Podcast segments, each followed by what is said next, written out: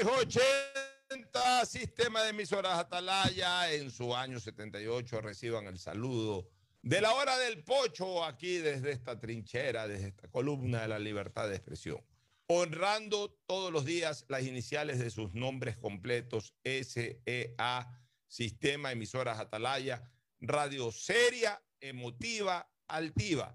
Por eso Atalaya cada día más líder, una potencia en radio y un hombre que ha hecho historia, pero que todos los días hace presente y proyecta futuro en el dial de los ecuatorianos. Este es tu programa matinal, La Hora del Pocho, de este jueves de las dos canillas, jueves 11 de agosto del año 2022. De, va avanzando el tiempo, ya prácticamente es el último día laborable previo a la quincena, porque mañana es día feriado. Miren ustedes, recién comenzó agosto y ya estamos eh, acabando la primera quincena de agosto, 11 de agosto. Mañana 12 es feriado, se corre eh, aquel del 10 de agosto. Nosotros aquí sí recordamos bien el 10 de agosto, pero pasó intrascendente el 10 de agosto como, como fecha cívica incluso. Y mañana lo que la gente está esperando es el feriado, el asueto, para ir, para distraerse, para pasear, para comer, para hacer deporte. para lo que terminan estas fechas históricas, ¿no?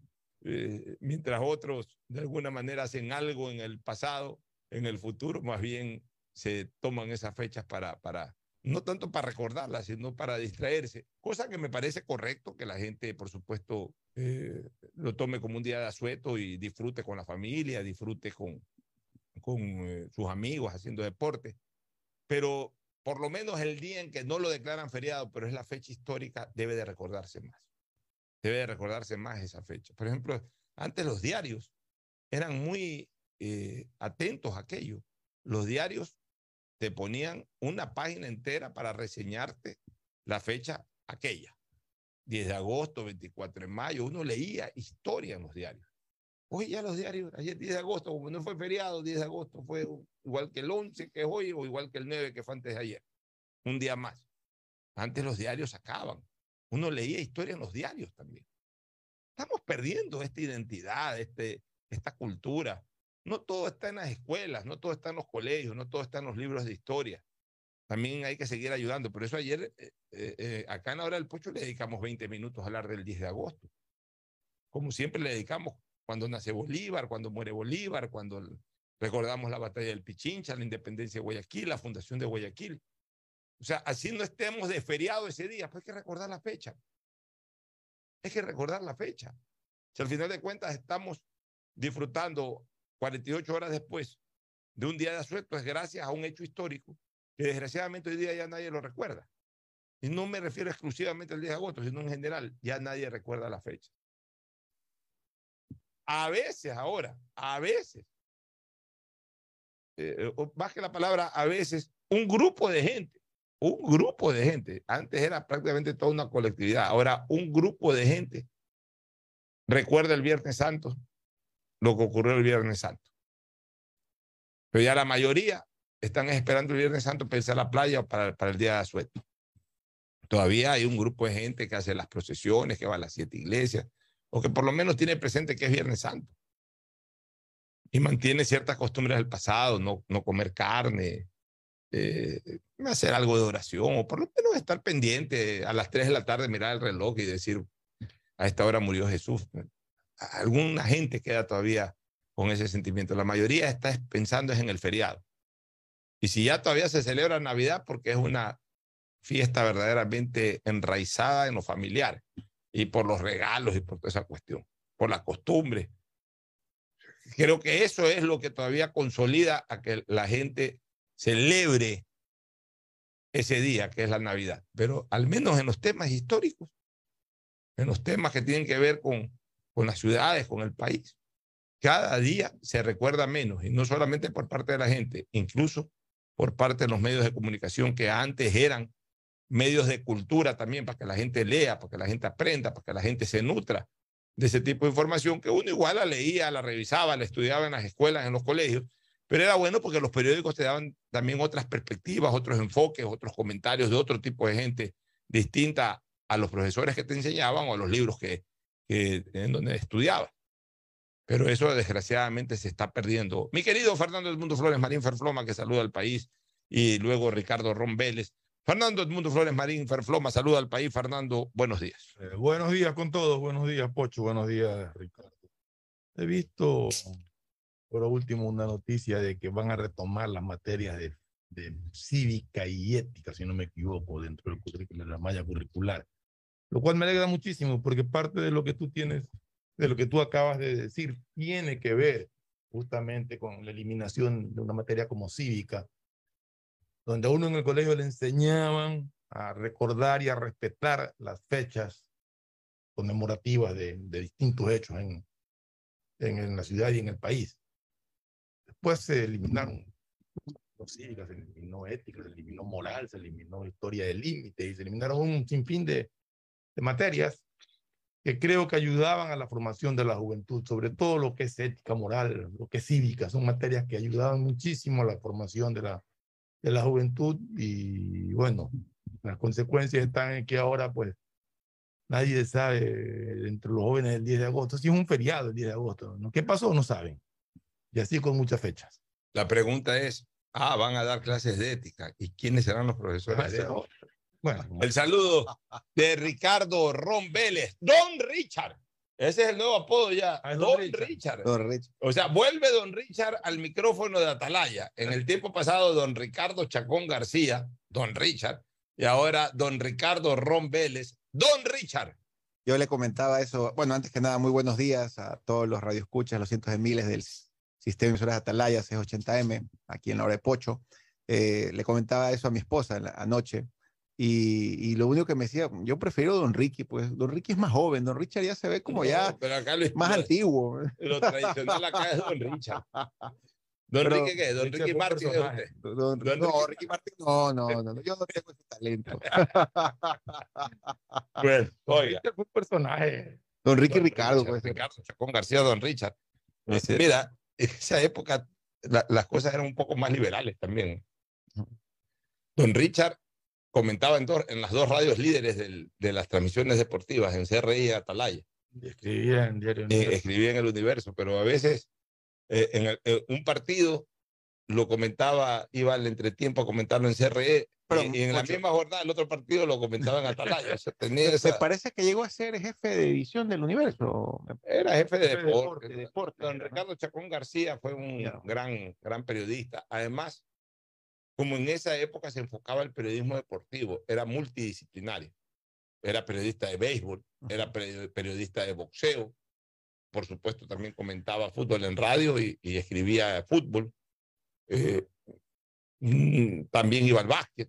Uh -huh. Como antes eran los periodistas, ahora resulta que todo el mundo solamente habla de fútbol. Porque eso es lo que vende, pues, Pocho. Sí. Aunque yo reconozco que aquí en Atalaya Manuel Adún siempre nos trata el tema de básquet, de béisbol, Manuel fue un de muchos deportes. Manuel es un hombre que ama el básquet, por sobre Ama el básquet cosas. y te habla del básquet nacional y te habla del básquet internacional. Bueno, yo te quiero hablar de una cosa que realmente a mí me tiene espeluznado.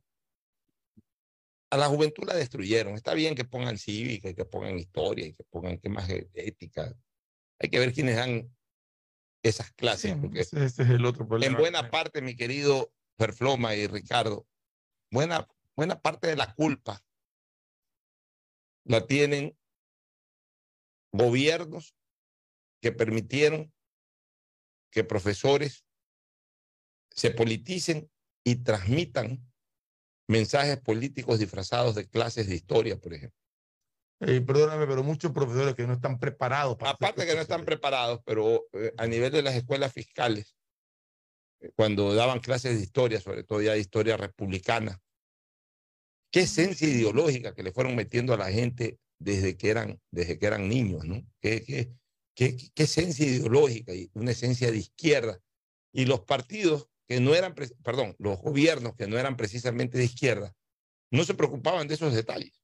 Entonces terminaron sembrando y cosechando todos esos movimientos de izquierda, esas facilidades, entre comillas, que las autoridades educativas de gobiernos, que incluso no eran de izquierda, lo permitieron.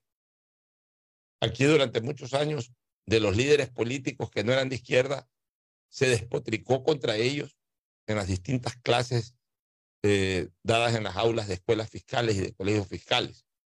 de García Moreno, más adelante el propio Férez Cordero, de Ponce, o sea, eh, ¿qué, ¿qué, no decían de estos presidentes, de Vicente Rocafuerte? O sea, para ellos, eh, eh, para estos profesores que comenzaron a politizar y a, ideo, a ideolizar de ideología a nuestra juventud, le metieron una serie de falacias y terminaron conquistando la mente de los jóvenes. Pero después, desgraciadamente, ya el tema no quedó en ideológico, sino que a los jóvenes lo comenzaron a conquistar los drogadictos, los, los perdón, los, los, los microtraficantes, y los hicieron drogadictos. Y hoy tenemos una juventud que desesperadamente naufraga en medio de la droga. Y ahora, más grave aún, no contentos o no tranquilos con el hecho de haber conquistado a la juventud colegial para que sean los principales clientes consumidores de droga, ahora los están reclutando y preparando para que sean sicarios.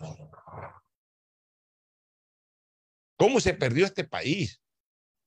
Y no vengan estos mequetrefes, defensores de aquella trinchera que, política que fomentó el desarrollo de la droga en este país, no venga a meterle la culpa a los gobiernos posteriores, que a lo mejor no están haciendo lo que deberían para frenarlo, pero que en todo caso están pagando la consecuencia de manejar un país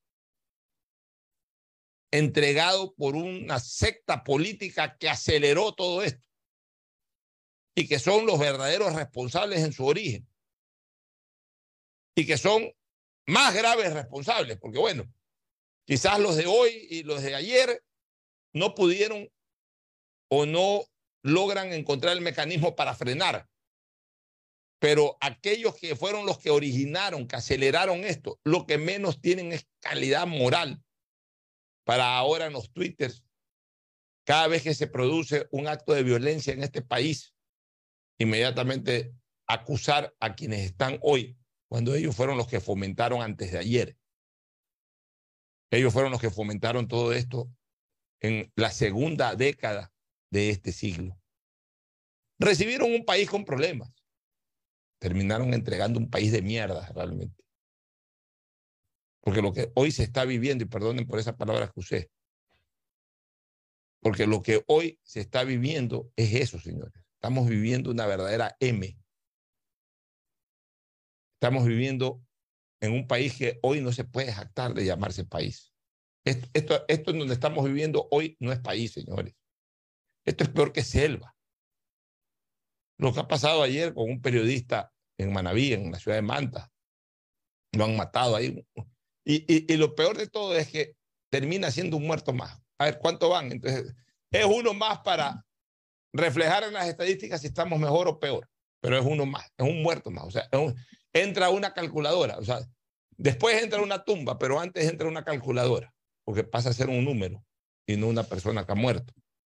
Y sabes una cosa que es terrible, Fernando, ver después el video del sicario, en donde este sujeto, un muchacho, no, se ve que ahí no pasa de 20 años, si es que no tiene menos. 23 años. 22, 21, 23 años. 23 años, Fernando. O sea, un, tipo joven, pero eh, no es el primer crimen que hace, pues este tipo ya viene. No, este ya tiene. Eh, debe venir desde hace algún tiempo haciendo cosas. O sea, esa es nuestra juventud, o, así han llevado a nuestra, a eso han llevado a nuestra juventud. Bueno, este sujeto, ¿sí sabes a quién mataste? No. ¿Cómo que no? No, ahí me dieron esa foto. ¿Y quién te mandó? Ahí me mandaron de Daule. ¿Quién? Pero no, de Daule me mandaron. O sea, pero lo, lo dice con una, con una tranquilidad. Se lo ve tranquilo, campante, como que no ha hecho nada. O sea, está reconociendo, pero para él es simplemente algo que hizo, por lo cual en pocos tiempos más saldrá del circunstancial problema en el que está. Circunstancial problema en el que está. Pero ni siquiera lo ven como un problema. chica, dañé mi vida. O sea, tú mañana atropellas a alguien sin querer, Fernando, y esa persona se muere, acabas con tu vida. Acabas con tu vida primero porque psicológicamente quedas aniquilado. Y en segundo lugar, acabas con tu vida porque vas a un proceso, es probable que te pongan eh, algunos años de prisión. Se acabó tu vida prácticamente por un accidente, por, una, por un accidente, digamos, involuntario. involuntario, pero que obviamente trae eh, consecuencias de carácter penal en este caso. Pero más allá de, de, ese problema que tú tienes, que has agobiado, eh, obviamente vas a estar en un estado de shock, de alteración, porque tu vida en ese momento tú sabes que se acabó. O sea, que tu vida cambió de ahí en adelante. Vas a vivir otra vida, una vida de pesar, de terror. Que algún día te recuperarás, sí, algún día te recuperarás, pero igual, el saber que vas a entrar a una vida eh, lamentable, por supuesto, pues te, te deja pesadumbrado totalmente. Estos no. tranquilos, campantes. O sea, saben que, saben que se van a meter en un problema circunstancial, que 48 horas, 72 horas, un mes, dos meses, recuperan la libertad y mientras tanto están ahí, ya han estado 10 veces y es la vez 11 y todavía le faltan 11 veces más para regresar. Entonces ellos por eso, oye, ¿sabes a quién mataste? No, y me mandaron una foto, o sea, ahora matan, para matar a una persona necesitan mandar una foto y un pajito de billete, que no es una maleta de billete, por 500 dólares, por 300 dólares, y una foto. Este es el que tienes que matar. Ya, ¿y dónde para este señor? Para por aquí, por allá, búscalo ahí. Dedícate un día a seguirlo y cuando tengas chance, dale chicharrón. O sea, ¿qué país estamos? Cuando uno ve esas series, este, esas series del narcotráfico, especialmente vinculadas a Colombia, el patrón del mal y todo eso. En esa época los sicarios eran también despiadados, ¿no? Pero por lo menos respondían a una organización. ¿En qué sentido? De que sabían quién los contrataba, para quiénes trabajaban.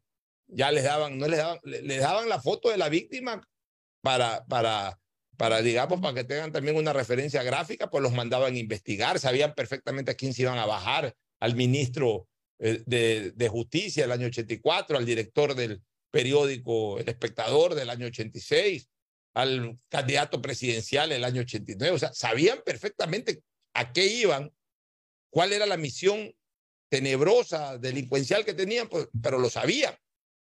Sea, aquí resulta que contratan a, uno de estos fulanitos que andan ahí, que los llamen, que los llamen para simplemente con una foto y con 200 dólares ir y acabar con la vida de un ser humano.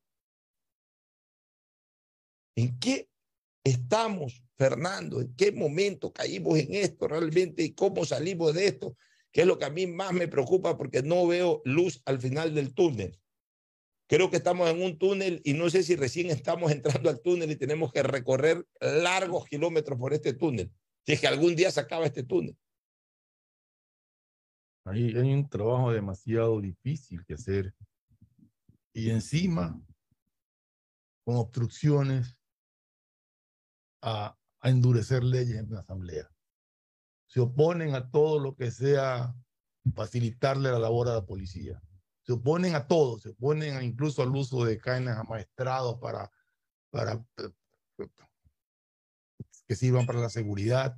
Se oponen a que la policía tenga como y reaccione como debe reaccionar ante la violencia, con fuerza y con fuerza preventiva, o sea, no, no, no, no esperar a que el ladrón dispare para ahí poderle contestar. O sea, tenemos una serie de absurdos y, y, estas personas que están en la asamblea lo que hacen es dictar leyes prodelincuenciales y proteger a todos estos delincuentes con esas actitudes que tienen. Entonces sí es muy difícil y muy duro y mirar al futuro en este país, a esta juventud como está, a este país como está inmerso en drogas. Somos el tercer país del mundo en, en, en captura de, de droga. Vaya, vaya, vaya. Por un lado, tú dices, se está haciendo un buen trabajo, pero por otro lado, te das cuenta de que estás inundado completamente de droga. porque la cantidad de droga que, que se captura es apenas un porcentaje del gran total que se mueve. Entonces, realmente es, y, y, tú ves cada vez más la delincuencia en jóvenes. Ves estos sicarios de 20 años, de 21 años. Ves delincuentes de 16, 18 años que andan robando. Chicos de menores de edad, ya inmersos en el mundo de la droga. Es decir, han destruido la base de la sociedad que es la juventud. Es muy difícil que un país que no tiene en su juventud la base para el futuro pueda salir adelante. Es terrible lo que estamos viviendo. Bueno, nos vamos a una pausa, eh, Fernando, ¿qué te parece? Para retomar con temas políticos, el tema preelectoral, las situaciones que pasan en el país, en fin. Y hoy tratemos de tener un poquito más de amplitud en el segmento deportivo porque estamos a puertas de una nueva jornada de la Liga Pro. Ya volvemos. El siguiente es un espacio publicitario apto para todo público. 593.es Asunéis dentro y fuera de la cancha con Bet593.es.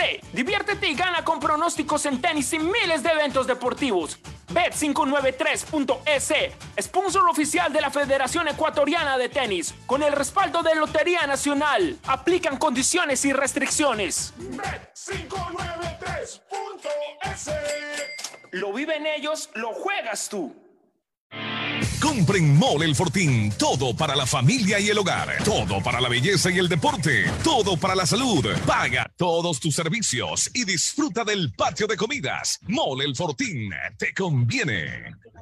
Diseño, medicina, arquitectura, comercio, turismo, nutrición, literatura, computación, psicología, trabajo social, electricidad, agronomía, animación digital. La verdad es que tenemos tantas carreras que ofrecerte que no nos alcanzan en esta cuna. Ven a la Feria de Estudios de la UCSG y descúbrelas todas. Te esperamos este 5 de agosto, de 8 a 17 horas, en la avenida Carlos Julio Arosemena, kilómetro 1 y medio. Tenemos muchas sorpresas y beneficios para ti. Universidad Católica de Santiago de Guayaquil. Nuevas historias, nuevos líderes. Este feriado disfruta el doble con Claro, porque del 12 al 15 de agosto tu paquete prepago de 3 dólares te da el doble de gigas. Actívalo y recibe 3 gigas más 3 gigas para la noche por 3 días. Actívalo en mi Claro o en tu punto Claro favorito y conéctate con el prepago que te da más gigas, más velocidad y más cobertura. Más información en claro.com.es. ¿No crees que necesito comprar Vigen? Deja ver. Creo que no. No veo ninguna cana. Espera, mira, mira, acá hay una, mira. Toma la lupa. Todos van a querer participar en la promo futbolera Vigen. Presenta una caja vacía de Vigen Men para cabello, para barba y bigote en Western Union a nivel nacional. Reclama tu raspadita y gana camisetas, gorras, destapadores y además participas en el sorteo de 2 TV Smart. Todas las raspaditas están premiadas. Más info en arroba Vigen Ecuador. También participa Vigen Polvo. Ecuagen, medicamentos genéricos de calidad y confianza a su alcance. Ecuagen, una oportunidad para la salud y la economía familiar. Consuma genéricos Ecuagen.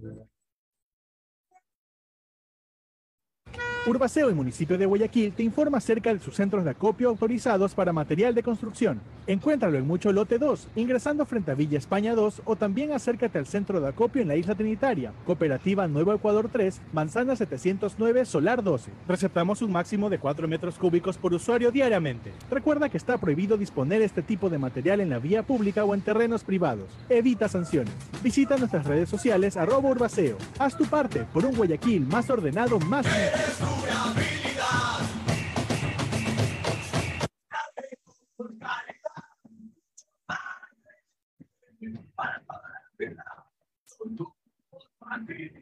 Contamos con una gran variedad de tuberías y accesorios de PVC para uso domiciliario, infraestructura y agrícola, fabricados con materiales más resistentes y duraderos, 100% libre de metales pesados, tubo pacífico para toda la vida. La seguridad se amplía en toda la ciudad y llega a tu barrio. 3.750 nuevas zonas videovigiladas con 15.000 cámaras y megáfonos nuevos a disposición de tu seguridad y la de tu familia, con tecnología que permitirá detectar alertas, amenazas y emergencias en tiempo real, generando así una respuesta automática y una alerta inmediata. Cada cámara cuenta con tecnología de primer nivel y alta definición, con reconocimiento facial y lector de placas vehiculares. Hemos venido y seguimos brindando más herramientas para seguir protegiendo a Guayaquil, porque tu seguridad es primero. Alcaldía de Guayaquil. Viaja conectado con Internet a más de 150 países al mejor precio con el chip internacional Smart SIM de Smartphone Soluciones. Estamos 24 horas en los aeropuertos de Guayaquil y Quito, pasando migración junto al Duty Free. También en Plaza Quil, local 55, en San Borondón, en la avenida principal de Entre Ríos. Lo importante es que cuando viajes estés conectado, sin esperar conectarte un Wi-Fi. Conéctate directamente con tu chip al teléfono celular que quieras llamar a través del WhatsApp o de manera directa. No lo olvides, Smart SIM de Smartphone Soluciones te espera en el aeropuerto con atención 24 horas día. 593.es tu mejor jugada siempre será divertirte con Bet593. Pronósticos deportivos y juegos en línea. Regístrate ahora en Bet593.es y recibe un bono de hasta 300 dólares para que empieces a pronosticar. Bet593, sponsor oficial de la Federación Ecuatoriana de Tenis, con el respaldo de Lotería Nacional. 593.es. Lo viven ellos, lo juegas tú. Aplican condiciones y restricciones. En Banco Guayaquil tenemos una nueva app y la hicimos pensando más como Maffer. Para mí, complicarme en una transacción, te soy sincera, la dejo, no la hago. Con la nueva app no te complicas. Pagar y transferir es mucho más rápido. Nueva app Banco Guayaquil. Una app más como Maffer. Una app más como tú. Descárgala, actualízala, pruébala. Banco Guayaquil. Primero tú. Hay sonidos que es mejor nunca tener que escuchar porque cada motor es diferente. Desde hace 104 años, Lubricantes Cool mantiene la más alta tecnología y calidad en línea de aceites para motores a diésel y gasolina. Está hecho con una fórmula especial para dar excelente protección a todo tipo de motores, evitando el desgaste prematuro de pistones, anillos y árbol de levas ayudando a mantener limpio el motor y libre de depósitos que se forman por las altas o bajas temperaturas. Dele a su motor lo que se merece. Lubricantes Cool, la más alta tecnología en lubricación. 104 años preservando la vida de su motor. Lubricantes Cool. Cool es más lubricante.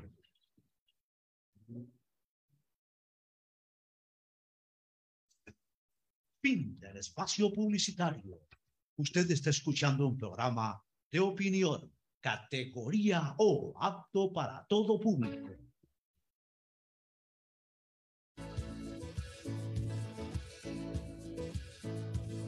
Camino sobre tu piel morena y siento Bueno, retornamos, este, Fernando, se sigue hablando sobre los famosos audios esos. ¿no? Yo ya he dado mi opinión y, y la reitero y creo que, que, amerita hacerlo. En definitiva, Fernando,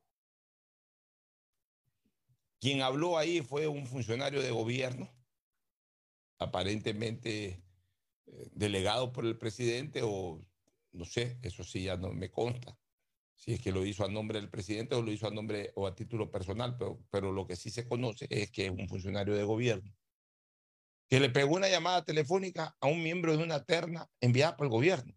Yo sigo señalando de que yo ahí no veo absolutamente nada mal. O sea, tampoco podemos hoy colocar como sinónimo de algo malo, de algo vergonzoso, de algo bochornoso, de algo que debería obligar eh, a la renuncia a un funcionario o a su salida de un gobierno, de lo que sea cualquier audio sobre cualquier tema que ese funcionario hable. Lo importante no es el audio, lo importante es el contenido del audio.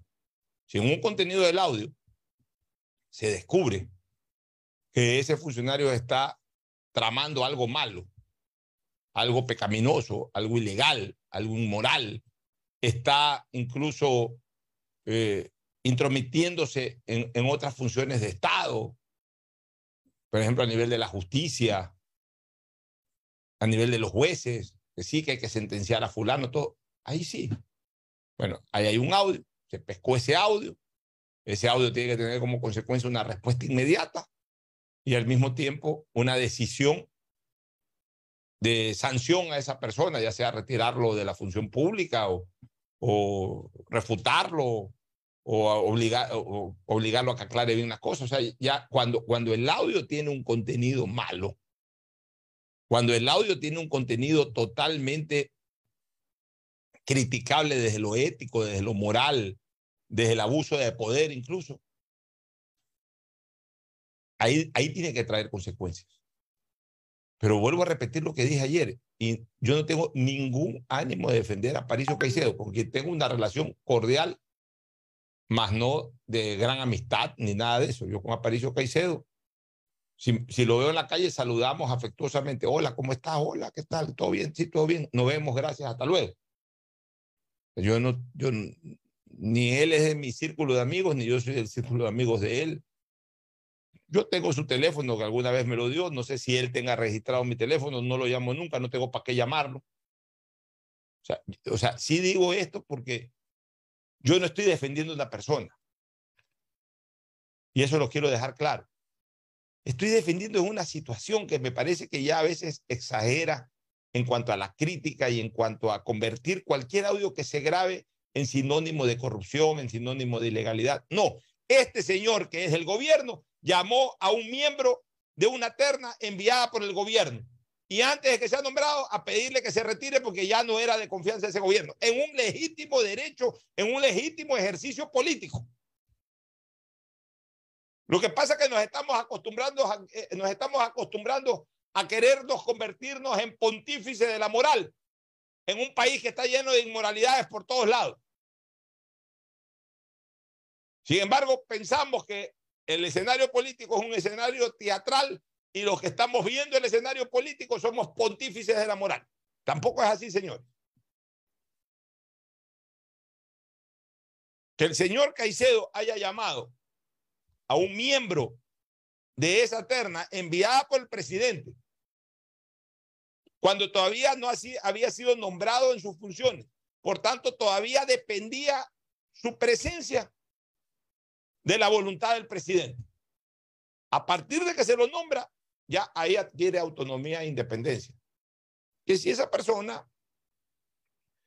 respeta eh, eh, los niveles de consecuencia, no es que tiene que irse a entregar a, lo, a, a, a, las órdenes o a las disposiciones de un presidente, pero por lo menos puede mantener una relación cordial, porque bueno, el presidente me puso. Eso no quiere decir que yo sea incondicional aquí para el presidente de la República, porque este es un órgano absolutamente autónomo. Pero evidentemente me llama el presidente, le contesto y tengo que conversar algo con el presidente, converso. Y si está en el marco de las, eh, del derecho y de mis funciones lo que me pide un presidente, lo acato o, o, o, o se lo acepto. Y si no estoy de acuerdo o no está en el marco de mis funciones, se lo digo también, y no lo hago, punto. Una vez que se nombre a ese funcionario. Pero mientras ese, nombramiento, hablemos así, estaba en camino de designarse, ese señor era parte de una terna que la puso el presidente. Por tanto, o sea, el presidente, ayer con Fernando y coincidimos plenamente, el error es haber mandado una terna en donde no se estaba seguro de las tres personas. Esa es otra cosa. Ese es un error político. Pero de ahí al derecho que tiene el mandatario de haberse dado cuenta del error, lo que sea, de haberlo llamado a fulano y decirle, ¿sabes qué? Eh, eh, yo te puse ahí, pero eh, encabezaba la tarde de otra persona, esa persona no fue calificada por A, B o Z circunstancias, por favor te pido que también te retires tú y que se retiren todos. Voy a mandar otra terna. Punto. Ese es el derecho que tiene, pues.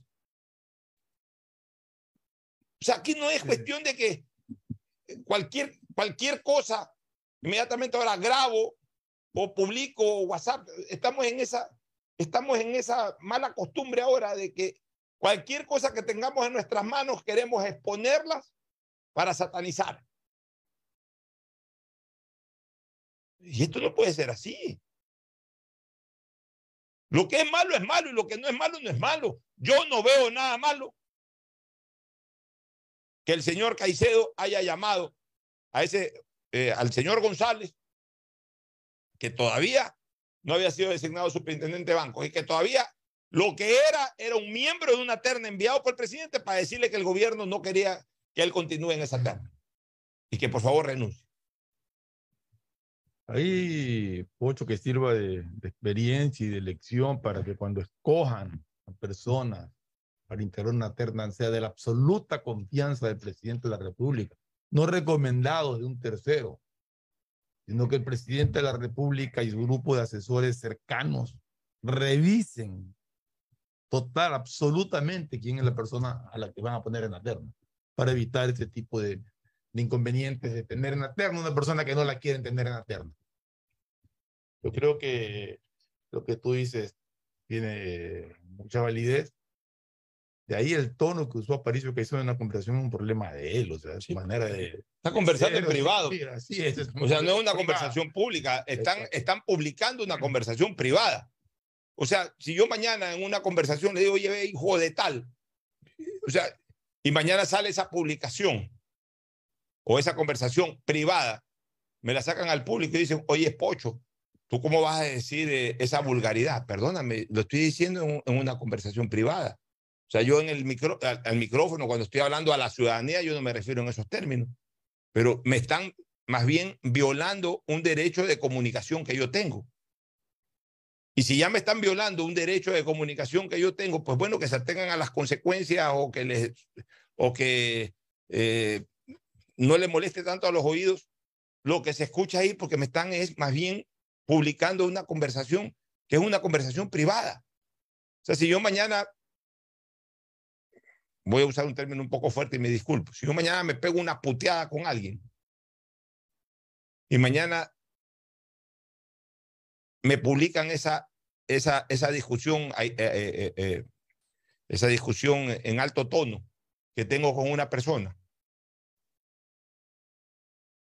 Yo no tengo por qué pedirle disculpas a la ciudadanía porque salen expresiones mías fuertes de una conversación privada.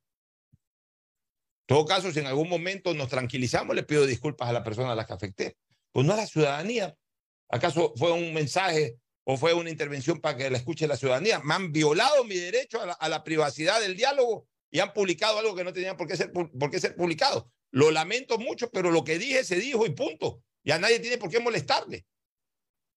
Otra cosa es que yo cojo un micrófono y me ponga a hacer eso en un medio en el cual yo me estoy refiriendo a la ciudadanía. Porque en una tarima, como lamentablemente lo que hizo el, el, el candidato Héctor Vanegas, que tuvo una desafortunada eh, intervención abierta, pública. ahí sí, pública. Entonces, ahí sí, lo que dice, eso sí puede ser publicado, pues lo está diciendo al público y él tiene que atenerse a las consecuencias de lo que lo está diciendo al público. Pero ese mismo discurso, mira, mira lo que son las cosas, y hay que decirlo, pues, este Fernando. Ese mismo discurso, si Vanegas se lo decía a un amigo en una conversación privada y ese amigo lo grababa y lo publicaba, Vanegas no tenía por qué disculparse con nadie. O sea, también ya tenemos que, que, que, aprender a respetar las conversaciones que uno tenga en privado con otras personas. Pues. ¿Acaso en privado una persona no habla sobre experiencias sexuales y ese tipo de cosas? ¿Y qué? O sea, si alguien maliciosamente se lo graba y lo difunde, entonces esa persona de... está comprometida ante la ciudadanía. Pero, ¿Por qué? Pues? Pero que esto también le sirva de lección también a las personas que están metidas en política, que cuando hablen por teléfono, es mejor, hay temas que mejor es no tocarlos, sino decirle, ¿sabe qué? Reunámonos en tal parte y hablemoslo. También te lo graba. Bueno, pero ya es más. ¿Te acuerdas que, que, le grabaron hasta hace poco este, Cortázar? ¿Te acuerdas que le grabó a, a Gratis? Ya ahora, desgraciadamente, mira, antes, hace mucho tiempo atrás, cuando no habían estos celulares y estas cosas, aún así te grababan, te ponían micrófono Claro, por ahí. te escondía Pero micrófono. ahora ya llevas la grabadora en la mano, pero no te das ni cuenta. Pues antes, tú ibas a una reunión política y llegaba alguien con una grabadora, ¿qué eres? ¿Periodista? Oye, esa grabadora aquí. Ahora vas con el celular. ¿Qué es lo que hacen a veces? Es, ¿Sabes qué? Dejen los celulares eh, eh, eh, fuera del ámbito de la conversación, etcétera. Pero aún así, o sea, mira, además, por eso te digo, Por eso te digo. O sea, uno no es que no se tiene que dejar grabar, ya sea por teléfono o, o en conversaciones privadas, uno no es que no se tiene que dejar grabar lo que dice. Porque uno lo que no tiene es que decir nada. Exacto. Porque no tiene que hacer nada que afecte a la ciudadanía. Así es.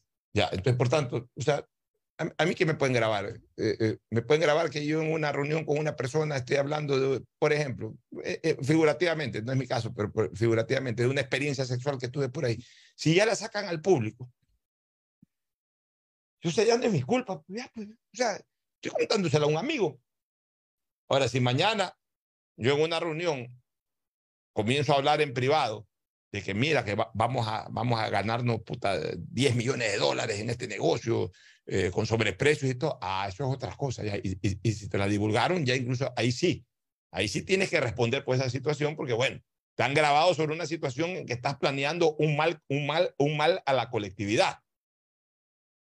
Pero si mañana te graban una cuestión absolutamente personal o, o- o estás jugando tú un partido de fútbol, "Oye, dame pase, no, ya, Chávez, tu M, dame pase, ¿hasta cuándo? Igual, te, te, te comes la pelota. Y alguien te graba y, y te sacan, pues estás jugando un partido de pelota, pues hermano.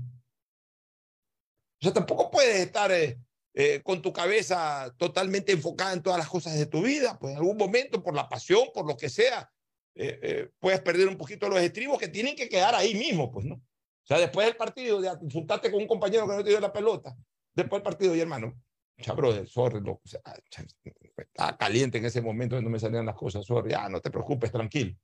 No te van a divulgar eso, pues, este Fernando. Y si te lo divulgan, ya, tú no tienes que darle respuestas a nadie, ni responderle a nadie. El problema es que ahora todo graban y todo, entonces cualquier grabación que salga es con el ánimo de satanizar. Es con el ánimo de satanizar. En ese sentido. Yo digo, y lo reitero sin empacho. Yo no veo nada malo en la llamada que le hizo Caicedo a este señor eh, Raúl González. Simplemente le transmitía una posición de gobierno. No sé si autorizado por el presidente, enviado por el presidente o a título personal en consecuencia de lo que habló con el presidente. No sé. Esa parte ya no sé. Pero en, cualquiera de los casos, sea enviado por el presidente o por iniciativa o por lo que sea, yo no veo nada malo que el gobierno, a través de Caicedo o de cualquier otra persona, llame a una persona que es parte de una terna que envía al presidente a decirle ya no gozas de la confianza del presidente, antes de que te, nom- antes de que te nombren, retírate, por favor. Yo eso lo veo como algo Mientras- normal. Mientras no haya habido una llamada al Consejo de Participación Ciudadana a ordenarle o a pedirle que no nombren a fulano o a sutano, pues coincido contigo. Llama al, interna- al integrante de la terna que ellos mismos mandaron a decirle, oye, ya perdiste la confianza, retírate, está en su derecho. Es como que si mañana el presidente de la República o un funcionario enviado por el presidente o en el ámbito de sus funciones ese funcionario, mañana se acerca donde un ministro y le diga, ¿sabes qué, señor ministro? Por favor, preséntele la, presente la renuncia. Queremos, queremos ya ocupar ese cargo para otra persona o no estamos contentos con su trabajo, lo que sea. Y ese ministro graba, pues manda después a correr. No, que acá viene Iván Correa, o vino el de aquí, o vino el de allá, pedirme la renuncia. Está bien, pues. Está bien, pues. Si, si esa es la norma que corresponde, pues, de que si eres un funcionario de libre remoción, te tienen que ir a pedir la renuncia. O que mañana pasado esté un ministerio vacante y, y- y el, el- el presidente o el presidente en este caso tiene dos en mente o dos en cabeza. Y bueno, los reúne a los dos todo y se acerca donde el segundo y le dice, ¿sabes qué? Mira, he decidido no ponerte, definitivamente tú no vas, porque A, B o circunstancias tú no vas, voy a nombrar a fulano. Y, y entonces lo graban y mira, ve, el presidente me dijo que no. O sea, es, es parte de, pues, señores, eh, ahí es cuando yo digo, no toda grabación tiene que ser sinónimo de escándalo, de corrupción, de que, vergüenza, de que, de que, que pasó, de que terrible. No, señores. Hay que escuchar el contenido de la grabación. Ah, el tono en que lo dijo Caicedo, que, y hasta luego. Y ese es el problema de Caicedo. pues, o sea, mañana a mí me graban pegándole una repelada a alguien, ese es mi tono, pues. Ya es cuestión de tonos. A mí siempre me dicen que me estás gritando. Yo no estoy gritando. A veces yo hablo fuerte, que no significa que esté gritando. La gente, no, no me grites, que me estás faltando. Yo no te estoy faltando el respeto, te estoy diciendo las cosas claramente. No te estoy faltando el respeto. No te estoy gritando, no me estoy poniendo cara a cara contigo. Simplemente ese es mi tono de voz cuando hablo sobre ciertos temas. Lo hablo aquí en la radio, lo hablo en privado. Todo el mundo es sensible. Todo el mundo tiene la susceptibilidad a flor de piel y todo el mundo ahora se declara víctima de todo. Estamos equivocados con ese proceder. Como yo no tengo empacho en nada ni compromiso con nadie, eh, yo también dije una cosa que la reitero el día de hoy. Me pareció terrible que una vez nombrado este señor Raúl González por el Consejo de Participación Ciudadana se haya buscado la vía de los amparos constitucionales para tumbar. También estoy en absoluto desacuerdo como también después estuve en desacuerdo cuando el señor González, a través de otra acción de amparo, quiso tumbar lo otro. O sea, porque eso ya es otra cosa. O sea, están ya usando el tema de la vía constitucional para resolver cualquier problema, cualquier mala decisión, cualquier cosa. Tampoco es así. Ya el señor González lo nombraron, ya quedó nombrado a mi criterio. Y en todo caso, para eso hay juicio político, o si no hay juicio político, debería haber alguna argumentación mucho más sólida en algún momento para para, eh, para eh, destituirlo del cargo, si fuera ese el caso. Pero me pareció un absurdo de que se use una vía constitucional para no dar por válida una decisión es que hay, facultada en la ley. Hay varios absurdos. Eh, por el lado del Consejo de Participación Ciudadana. Es que hay varios absurdos. ¿Cuáles? Primero, haber puesto en la terna a una persona en la que no se confiaba. Así es, es el primer absurdo que nace de un error político del gobierno. Político. Segundo absurdo, que el Consejo de Participación Ciudadana y Control Social nombre a alguien que supuestamente tiene impedimentos para ejercer el cargo. O sea, no investigaron, no analizaron, no revisaron todo lo que tenían que haber hecho para estar seguros de que la persona podía desempeñar el cargo. Tercero, irse al amparo constitucional para impedir el nombramiento, para la posesión de la persona que ya haya sido eh, legalmente nombrada. Cuarto, el amparo para revocar un amparo. O sea, hay absurdos por todos lados. Y en, eso hemos convertido la política en este país. desgraciadamente sí. Bueno, vamos a un tema político que me parece muy interesante y que hoy día lo, lo emite en reportaje Diario El Universo. Eh, este, este tema, mi querido eh, Fernando, de la participación electoral en esta elección venidera de una serie de hijos del PCC. Nacido. En este caso, contra el PCC. Y eso que no me sumé yo. Yo también hubiese estado en esa lista seguro. Eso que no me lancé yo, si no yo hubiese estado seguro en esa lista. Pero mira, que son algunos casos, ¿no? Y eso revela, eso revela un tema de fondo que ya lo vamos a analizar. Vamos primero a la lista de alcaldes. En la lista de alcaldes está Cintia Viteri, que obviamente se mantiene en la posición de PCC y Madera Guerrero.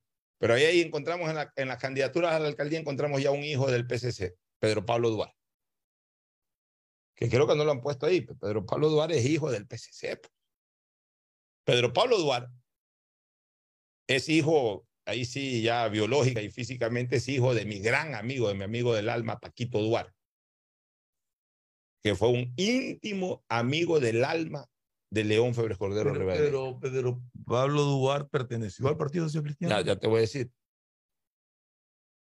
Paco Duarte era íntimo amigo de León Febres Cordero habitualmente salían a ser, pero eran esos amigos no vinculados a la política que tenía León, como los tiene Nebot también. Nebot tiene también un círculo de amigos no vinculados a la política, Esteban Amador, eh, Jorge, eh, Chino Gallardo, Carlos, Carlos Gallardo, eh, Garrincha Arosemena, que son en su momento, bueno, Carlos Rollero sí se vinculó un poco más a la política, pero Jaime Nebot tiene su grupo de amigos que no están vinculados al, al quehacer político. Igual León Febres Cordero tenía algunos amigos que no se vinculaban al accionar político, que lo respaldaban como político, sí, pero que no se metían en política. Y uno de ellos era Paco Duarte. Paco Duarte eh, cuando muere León Febres Cordero, Paco Duarte era de los que lo visitaba León a la tumba y le dejaba siempre una colilla de cigarrillo ahí, porque se fumaban sus cigarrillos juntos, entonces tenía esa costumbre, eh, le dejaba ahí su colilla de cigarrillo, eh, el taco del cigarrillo con la aquí colilla, estuve. aquí estuve, y, y lo de siempre, nos fumamos nuestros cigarrillos, o sea, ese grado de amistad tenía Paco Duarte, Paco lamentablemente falleció hace unos tres años aproximadamente. Pedro Pablo Duarte se fue a estudiar y a desarrollar algún tipo de actividad a España. Su padre era español, de Valencia. Pedro Pablo entiendo que tiene la doble nacionalidad. Y regresó unos pocos años, un año o dos años antes de la muerte de su padre. Y se vinculó al municipio de Guayaquil en, en la administración de Nebot. Y era entusiasta participante de las campañas electorales, tú los veías en las campañas electorales haciendo activación electoral a favor de las candidaturas social cristianas a Pedro Pablo Duarte. Y fue nombrado por eh, el exalcalde Jaime Nebot, en la época en que Nebot administró el municipio de Guayaquil, fue nombrado jefe departamental de un departamento importante del municipio. Cuando Nebot es relevado ya en su cargo por, por Cintia Viteri, unos pocos días, semanas o meses, no lo sé con precisión, ya en la administración de Cintia Viteri, Pablo, Pedro Pablo Duarte sale del municipio de Guayaquil. Y parece que no sale en buenas relaciones con la alcaldesa. Y más bien ahí se vincula con Otto Hosner. Y a partir de la designación como vicepresidente de Otto Sones Hosner, un tiempito después, Pedro Pablo Duarte ya es eh, nombrado gobernador del presidente Lenín Moreno, gobernador de la provincia del Guaya. Ese es un poco el historial corto, porque es un hombre joven, que tampoco es que tiene muchos años en política, pero, pero lo, lo traes a colación porque en la papeleta de alcalde, ahí tenemos un hijo del PCC que no va a correr por el PPCC y que va más bien a enfrentar al PCC, que es Pedro Pablo Duarte. De ahí en ese listado no hay nadie más. Aquiles Álvarez nunca se ha vinculado con, con corrientes políticas, más bien siempre ha estado metido en el fútbol, vinculado al Barcelona. Jimmy Jairala, pues, más bien siempre ha sido confrontador del PCC desde que comenzó a hacer política, fue el primer rival de Nebot, su primera experiencia política, y, y luego pues ha estado en actividades siempre, más bien en algún momento hizo una alianza no declarada con el PCC cuando ganó la primera prefectura, cuando se le ganó a Pirina Correa. Pero no es que corrió por el PCC. O sea, Jimmy Jairala es todo lo contrario, más bien un opositor histórico o tradicional del PCC en los últimos 15 o 20 años. Ya, eso, eh, eso en cuanto a la alcaldía. Entonces ahí encontramos a uno, a Pedro Pablo Duarte. Vámonos a la prefectura, que es en donde más se ha desarrollado. Ah, y, y se está a la espera de Cristina Reyes. Sí, no se sabe todavía. Para la alcaldía de Guayaquil. O sea, se está a la espera de Cristina Reyes. O sea, que podríamos estar hablando de Pedro Pablo Duarte y de Cristina Reyes. Vamos ahora a la prefectura. En la prefectura, por lo menos hay dos. Hay una que es definitivamente la candidata oficial del PCC y de Madera de Guerrero, doña Susana González, la actual prefecta. Pero ya en lista, ya en, en la previa a la papeleta electoral, ya encontramos dos en este momento. Uno, Francesco Tabaqui, y el otro, Nicolás Lapenti. El uno con... Ah, y Andrés Gushmer, tres, tres. O sea, pues digo, en la prefectura finalmente hubo más.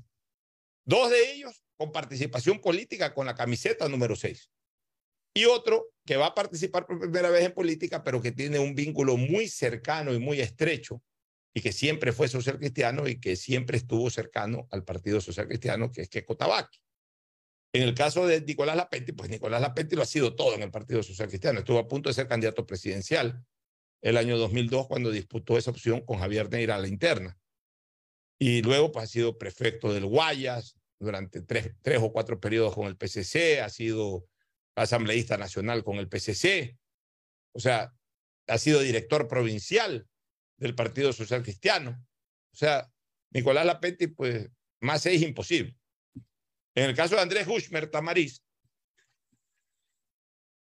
también ha tenido cercanía social con el PCC, pero esa cercanía social en algún momento la transfirió ya a una participación política activa en el PCC, siendo candidato del PCC en las elecciones a concejal eh, del Distrito 3 de la elección anterior, la del 2019, y ejerciendo el cargo de concejal como social cristiano dentro del bloque social cristiano de la alcaldesa Cintia Viteri. O sea, tampoco podemos discutir lo de Andrés Guzmán como un hijo político del PCC. Y el otro, Francesco Tabaqui. Francesco Tabaqui no ha hecho política con el PCC de manera protagónica, o sea, siendo él la figura política, pero ha estado en todas las campañas posibles de Jaime Nebot. Es pariente político de Jaime Nebot. Es pariente político de Jaime Nebot, tiene una relación política con, una relación de familiaridad política, me parece, con, o no sé si sanguínea o política, con la esposa de Jaime Nebot. Pero por sobre todas las cosas, es un hombre muy allegado a la casa de Jaime Nebot y especialmente de su hijo. Son compadres, son íntimos amigos, aparte de ser, me parece que parientes. Y aparte, es hermano de quien ejerció la vicealcaldía con Jaime Nebot durante ocho años, Doménica Tabaqui. Entonces, esos tres candidatos que van a enfrentar a la prefecta, que a su vez es la candidata social cristiana, tienen mucha identidad, tienen mucha marca social cristiana. Fíjate tú como ya tenemos en la papeleta para elecciones seccionales a cuatro marcas social cristianas que van a correr contra el Partido Social Cristiano y a la espera de que por ahí a lo mejor se termine inscribiendo una quinta que también ha sido recalcitrante social cristiana como, como Cristina Rey. Ahí este, pueden darse algunas lecturas políticas, este, Fernando. La primera lectura política que se puede dar es de que hay en este momento un pequeño hervidero, digamos que en las, más que en las bases social cristianas, en lo que podríamos llamar... Pero tenemos que diferenciar algo. De las personas que hemos nombrado, sin considerar a Cristina Reyes, que no candidata todavía, las personas que hemos nombrado, tú podrías decir que son personas que que no encontraron o no encuentran oportunidades en el Partido Social Cristiano y por eso buscan por otro lado cómo llegar. Pues te encuentras con Nicolás Lapenti, que como tú dices ha sido todo el Partido Social Cristiano, ha sido perfecto, y sin embargo decide correr por otra tienda política. Así es. Entonces, ahí tu, tu apreciación es correcta y a eso iba. Cuando yo hablaba de que siento que hay un hervidero en los mandos medios del partido, o en los niveles medios, no mandos, sino en los niveles medios. Pues el nivel alto es Jaime Nebot, y ahora a nivel de Guayaquil Cintia Viteri y obviamente por el rango que ocupa como prefecta Susana González. Ahí hablemos del nivel medio, que es justamente no solamente de estos que decidieron lanzarse, sino de otros que todavía no se han, eh, que digamos no han podido lanzarse o han tomado la decisión de no lanzarse o de repente no tienen el apoyo económico o político como para lanzarse, porque bien les hubiese gustado también lanzarse. Ese hervidero puede tener una razón fundamental. El Partido Social Cristiano fue un partido, ha sido un partido muy caudillista. En, sus inicios, no, no, hablemos de sus inicios históricos de los años 50, no hablemos ya de, de, esta época democrática, desde los 80 para acá. Un caudillismo muy marcado primero por León y luego por Nebot, por Jaime Nebot. Y al final de cuentas, todos los que estuvieron o estuvimos en, en esos niveles medios, siempre respetamos absolutamente el liderazgo de Jaime Nebot en, ahora y de León en su momento. ¿En qué sentido? Es que son los líderes y finalmente son los dueños de los votos. Y ya, que decidan ellos. Y más bien, ¿sabe qué? Me gustaría hacer tal cosa y el líder era el que decía bajo, no bajo, hago una encuesta, lo que sea. Pero de alguna forma la decisión inicial y la decisión final la tomaban en este caso estos dos grandes líderes del Partido Social Cristiano, León Febres Cordero en su momento y en todos estos últimos años Jaime Nebot. Pero me da la impresión de que ya muerto León Febres Cordero y de alguna manera retirado del, del, del día a día de activación política Jaime Nebot, porque mientras era alcalde todos los días activaba políticamente, ahora sigue siendo el referente, sigue siendo el líder de las grandes decisiones del partido, pues ya la gente ya no lo ve como el mandatario. O sea, ya no es el alcalde, ya no es el que va a ser candidato a la alcaldía. Él ha dicho que ya nunca más va a ser candidato a nada. Entonces, ya la gente de esos niveles medios ya, ya, ya no quiere depender de la decisión que tome el partido o que tome el propio líder, sino que ya quieren participar, porque ya consideran de que de que ya están en capacidad de, con el PSC o sin el PSC, hacer una carrera política.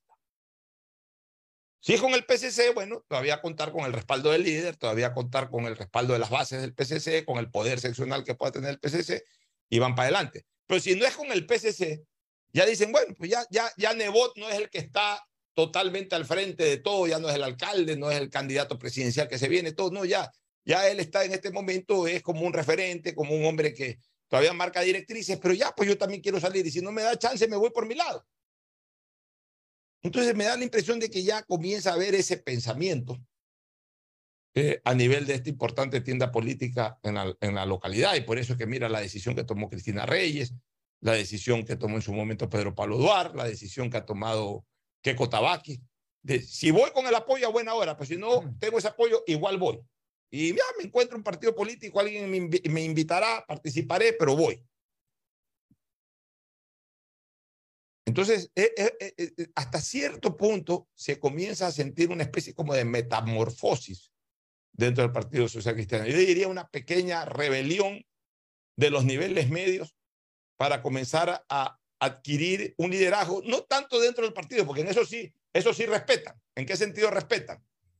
A diferencia de otras organizaciones políticas en donde se producen a veces las revoluciones internas, izquierda democrática. Eso no se van a atrever a hacérselo a Nebot nunca, ni no, se lo atrevieron no, a hacer a León. Es que pero, pero, pero ya, pero esa metamorfosis, respetando el, respetando el liderazgo del partido, esa metamorfosis está generando de que digan, ok, dentro del partido no voy a hacer problema. No me van a nombrar candidato a prefecto, no me van a nombrar candidato a alcalde. Va la prefecta actual, va la alcaldesa actual, pues pienso que en el pensamiento de cada uno de ellos, ¿no? pienso que pude haber ido yo, a lo mejor yo también podía ganar, no tuve el chance, me voy a otro movimiento y participo por otro movimiento. Cosa que no se les hubiese ocurrido hacer. Y quizá en el pensamiento de ellos también está el, salvo como te digo, poniendo un caso aparte a, a, a Nicolás Lapendi, en el pensamiento de los otros candidatos, pues debe estar de que muy probablemente sientan que nunca van a tener oportunidades en el partido. Oportunidades grandes. Claro, o sea, de los, de los... Lo, lo, ahí la lectura de fondo, mi querido Fernando, porque por ejemplo eso no se atrevieron a hacer mientras Nebot era el líder, era el líder absoluto, o sea, sigue siendo el líder absoluto, pero era el líder eh, eh, eh, en, en, funciones. O sea, era el alcalde de la ciudad, era el que estaba activando todos los días políticamente y todo. Tú veías que había elecciones para prefecto, para alcalde, todos apoyaban. Nadie se metía en sentido contrario. Ahora, sí, y, eso tiene una, una eh, tiene un, enfoque político que va en la línea de lo que tú dices. La gente piensa, o sea, esta gente de los, de, de los niveles medios piensa que en el partido se podría estar dando una especie de relevo de liderazgo. Y esta gente que se está revelando en ese sentido, o sea, que están saliendo, salen del partido para lanzar sus candidaturas, en el fondo lo que, lo que están diciendo es, no queremos estar ahora bajo un liderazgo que no estamos hablando si es bueno o malo, sino bajo un liderazgo que, que al final de cuentas va a coartar espacios políticos a esas personas que ya quieren tener su propio espacio político. Entonces, exactamente lo que tú dices. Si me quedo aquí, como hay esta transferencia de liderazgo, voy a depender de lo que en algún momento pueda tener un espacio ahí. Y a lo mejor no lo voy a tener, entonces mejor me voy ahora y armo mi propio, mi propio camino político. Situación que no se daba en la época en que estaba en la palestra, estaba como en funciones, hablemos así, Jaime Nebot. Y más bien ahora tú ves que quien de alguna manera está asumiendo ese liderazgo, por lo menos seccional, que es la alcaldesa de Guayaquil, también está armando sus propios cuadros y también está teniendo ahora ya sus propios seguidores o sus propios activistas políticos a los cuales ella correctamente está acomodando también, pues, para darles a ellos ese espacio de ir subiendo de a poco. Jorge Caiturri, que lo acabamos de, de, tener aquí en, en punto de vista hace pocas, eh, un par de horas atrás, por ejemplo, es uno de ellos. O sea, él ya se está enfocando por esa línea, el mismo Jorge Rodríguez. O sea, ella está ya armando también su estructura, que es la estructura con la cual ella va a querer hacer política los próximos cuatro años y que la reelige el pueblo como alcaldesa y, de ahí en adelante esa es su estructura con la que va a caminar para adelante.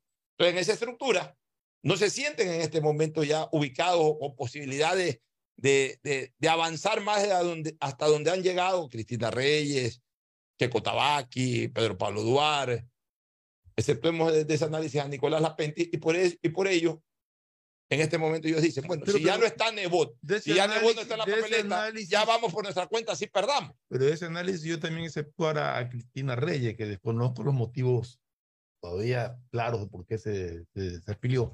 Porque Cristina Reyes llegó a ser candidata a la presidencia de la República. Es que yo creo que, y aquí lo dije y lo vuelvo a reiterar, yo pienso que lo de Cristina Reyes fue un error, porque Cristina Reyes, a mi criterio, ella estaba caminando por sendero paralelo al, al liderazgo seccional que hoy está tratando de consolidar eh, Cintia Viteri. Ella estaba caminando por, por camino, por sendero paralelo, es decir, por un sendero nacional, en donde no tenía obstáculos. Entonces, ella es la que se ha querido cruzar al otro sendero. Y eso yo lo considero un error político.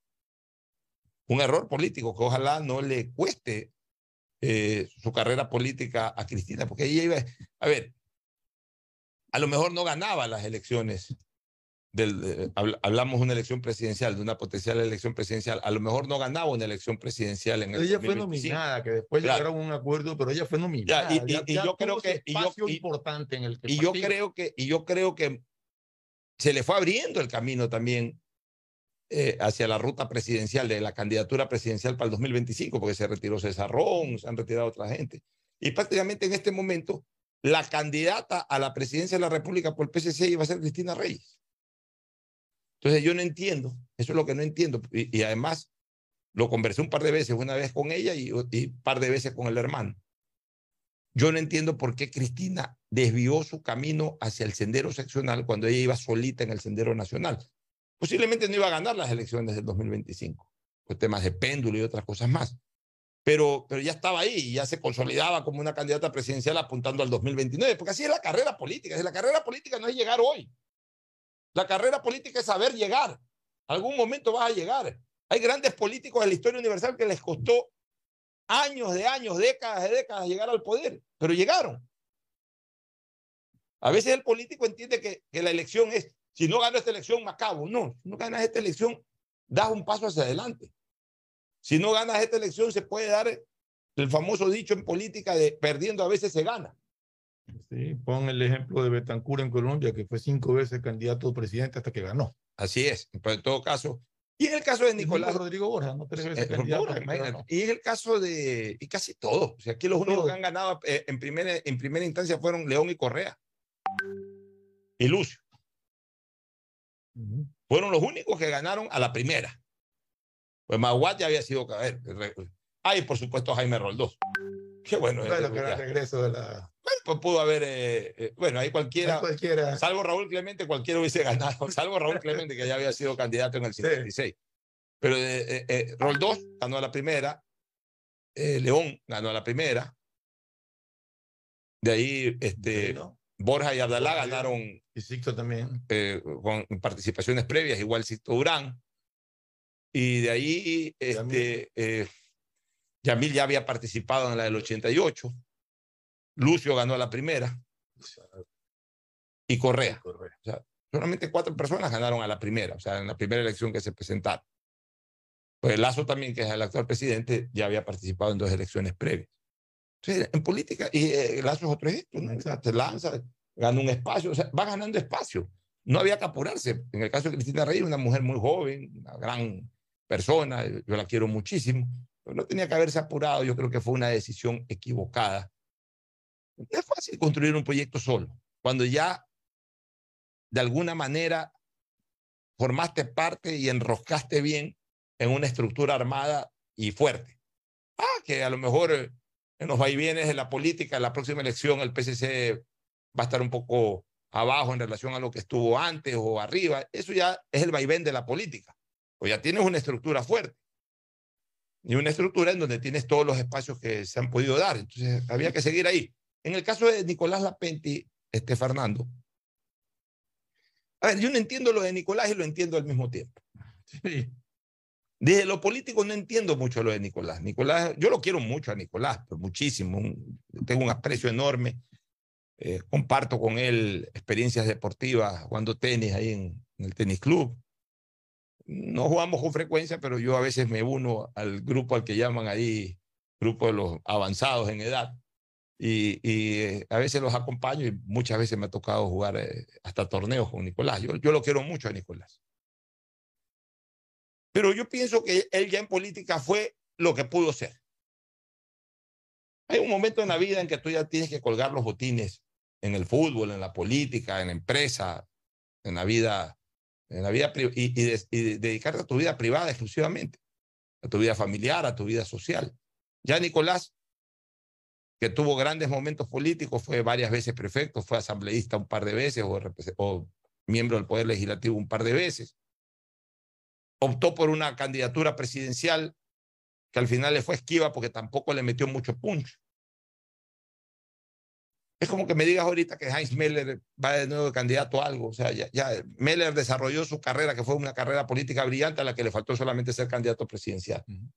Pero no porque me quedó pendiente algo, porque me gusta la política ya a los 80. Ustedes le preguntan a Heinz Meller. Es más, yo le propuse a Heinz Meller ser candidato a la alcaldía hace cuatro años, a la alcaldía de San Bernardo. Me dijo, Pocho, te agradezco mucho tu invitación. Lo mismo que me dijo Pancho Huerta, pero ya estoy en otro nivel, ya estoy en otras cosas. Ya estoy disfrutando de mi familia, observando, dando alguna opinión. O sea, ya llega un momento que tú cuelgas los botines. Entonces, desde lo político, no entiendo eh, qué, lo ha motivado a, Nicolás a, a retomar eh, Y esta no es carrera está, electoral. no está yendo por, por algo superior a lo que ya fue, está yendo por lo que ya Exactamente. fue durante Exactamente. el periodo. Desde lo humano, entiendo que le gusta la política, que de repente está aburrido ya, porque a lo mejor no, no tiene, se, se acostumbró a la actividad mismo política, a la actividad de funcionario como prefecto. Ya es un hombre eh, de ochenta y pico de años, que, que sus actividades, eh, digamos que privadas, comerciales, a lo mejor las está desarrollando ya de una manera ordenada, alguien, alguien lo está apoyando, sus hijos, no sé. Parte no sé. perfectamente lo que es el manejo de la prefectura. Lo Claro, conocen- entonces, conocen como ahorita, pueblos, como ahorita, persona- un personaje conocido. como ahorita a lo mejor necesita o siente que quiere tener actividad, bueno, se lanza, aunque sea, vamos a ver qué pasa en una campaña y corre. O sea, es más un tema humano que político. Yo lo veo más como un tema una humano. motivación humana. Más como una motivación humana que política. Y como es entonces una motivación humana, hay que respetarla y hasta ahí hay que, hay que apoyarla. Porque si él se va a sentir cómodo, se va a sentir feliz, se va a sentir eh, eh, ilusionado de esta nueva, de este reentré a la política, pues bueno, adelante. Si eso te hace feliz, Nicolás, aquí estamos tus amigos para apoyarte en ese. en- no necesariamente estoy comprometiendo mi voto, dicho sea de paso, pero digamos que como amigo, dale para adelante, te apoyamos, ven acá, habla cuando quieras hablar, todo. Este, pero desde lo político no lo entiendo, desde lo humano sí. Pero por eso hicimos bien en excluir un poco en el análisis a Nicolás, porque la situación de Nicolás es distinta a los otros. O sea, los otros están pensando en futuro. Ujú. Nicolás está regresando un poco al pasado. que son dos enfoques totalmente distintos. Bueno, yo creo que hemos agotado bien ese tema. Creo que sí, creo que lo hemos tratado. Vámonos, vámonos a la recomendación comercial para retornar con el deporte. Ya volvemos. Auspician este programa. Aceites y lubricantes Gulf, el aceite de mayor tecnología en el mercado. Acaricia el motor de tu vehículo para que funcione como un verdadero Fórmula 1 con aceites y lubricantes Gulf. Si te gusta el tenis, ahora llegó la oportunidad de vivir tu pasión en cualquier lugar con Bet593. Regístrate en bet593.es y recibe un bono de hasta 300 dólares. Sí, un bono de hasta 300 dólares para que pronostiques resultados cuando quieras. Bet593.es, sponsor oficial de la Federación Ecuatoriana de Tenis y tiene el respaldo de Lotería Nacional. Aplican condiciones y restricciones. En Banco Guayaquil tenemos una nueva app y la hicimos pensando más como Nela. Mis amigos me dicen Nela. Y solo me dicen Marianela cuando están bravos. Mi mamá, Marianela. A mí me gusta que me digan Nela. Ahora tu app te dice como quieres. Nueva app Banco Guayaquil. Una app más como Nela. Una app más como tú. Descárgala, actualízala, pruébala. Banco Guayaquil. Primero tú. Compren Mole el Fortín. Todo para la familia y el hogar. Todo para la belleza y el deporte. Todo para la salud. Paga todos tus servicios y disfruta del patio de comidas. Mole el Fortín. Te conviene. 150 países al mejor precio con el chip internacional Smart SIM de Smartphone Soluciones. Estamos 24 horas en los aeropuertos de Guayaquil y Quito, pasando migración junto al Duty Free. También en Plaza Quil, local 55, en San Borondón, en la avenida principal de Entre Ríos. Lo importante es que cuando viajes estés conectado, sin esperar conectarte un Wi-Fi. Conéctate directamente con tu chip al teléfono celular que quieras llamar a través del WhatsApp o de manera directa. No lo olvides, Smart SIM de Smartphone Soluciones te espera en el aeropuerto con atención 24 horas al día. Amor, ¿no crees que necesito comprar Vigen? Deja ver. Creo que no. No veo ninguna cana. Espera, mira, mira, acá hay una, mira, toma la lupa. Todos van a querer participar en la promo futbolera Vigen. Presenta una caja vacía de Vigen Men para cabello, para barba y bigote en Western Union a nivel nacional. Reclama tu raspadita y gana camisetas, gorras, destapadores y además participas en el sorteo de 2 TV Smart. Todas las raspaditas están premiadas. Más info en arroba Vigen Ecuador. También participa Vigen Polvo. Este feriado disfruta el doble con Claro, porque del 12 al 15 de agosto tu paquete prepago de 3 dólares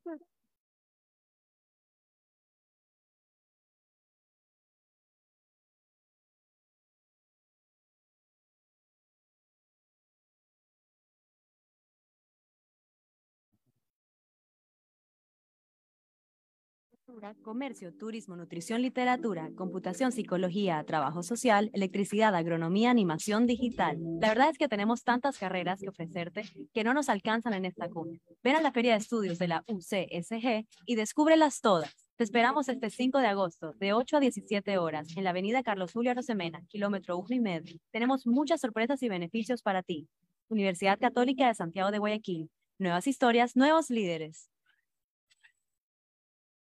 Estamos en la hora del pocho.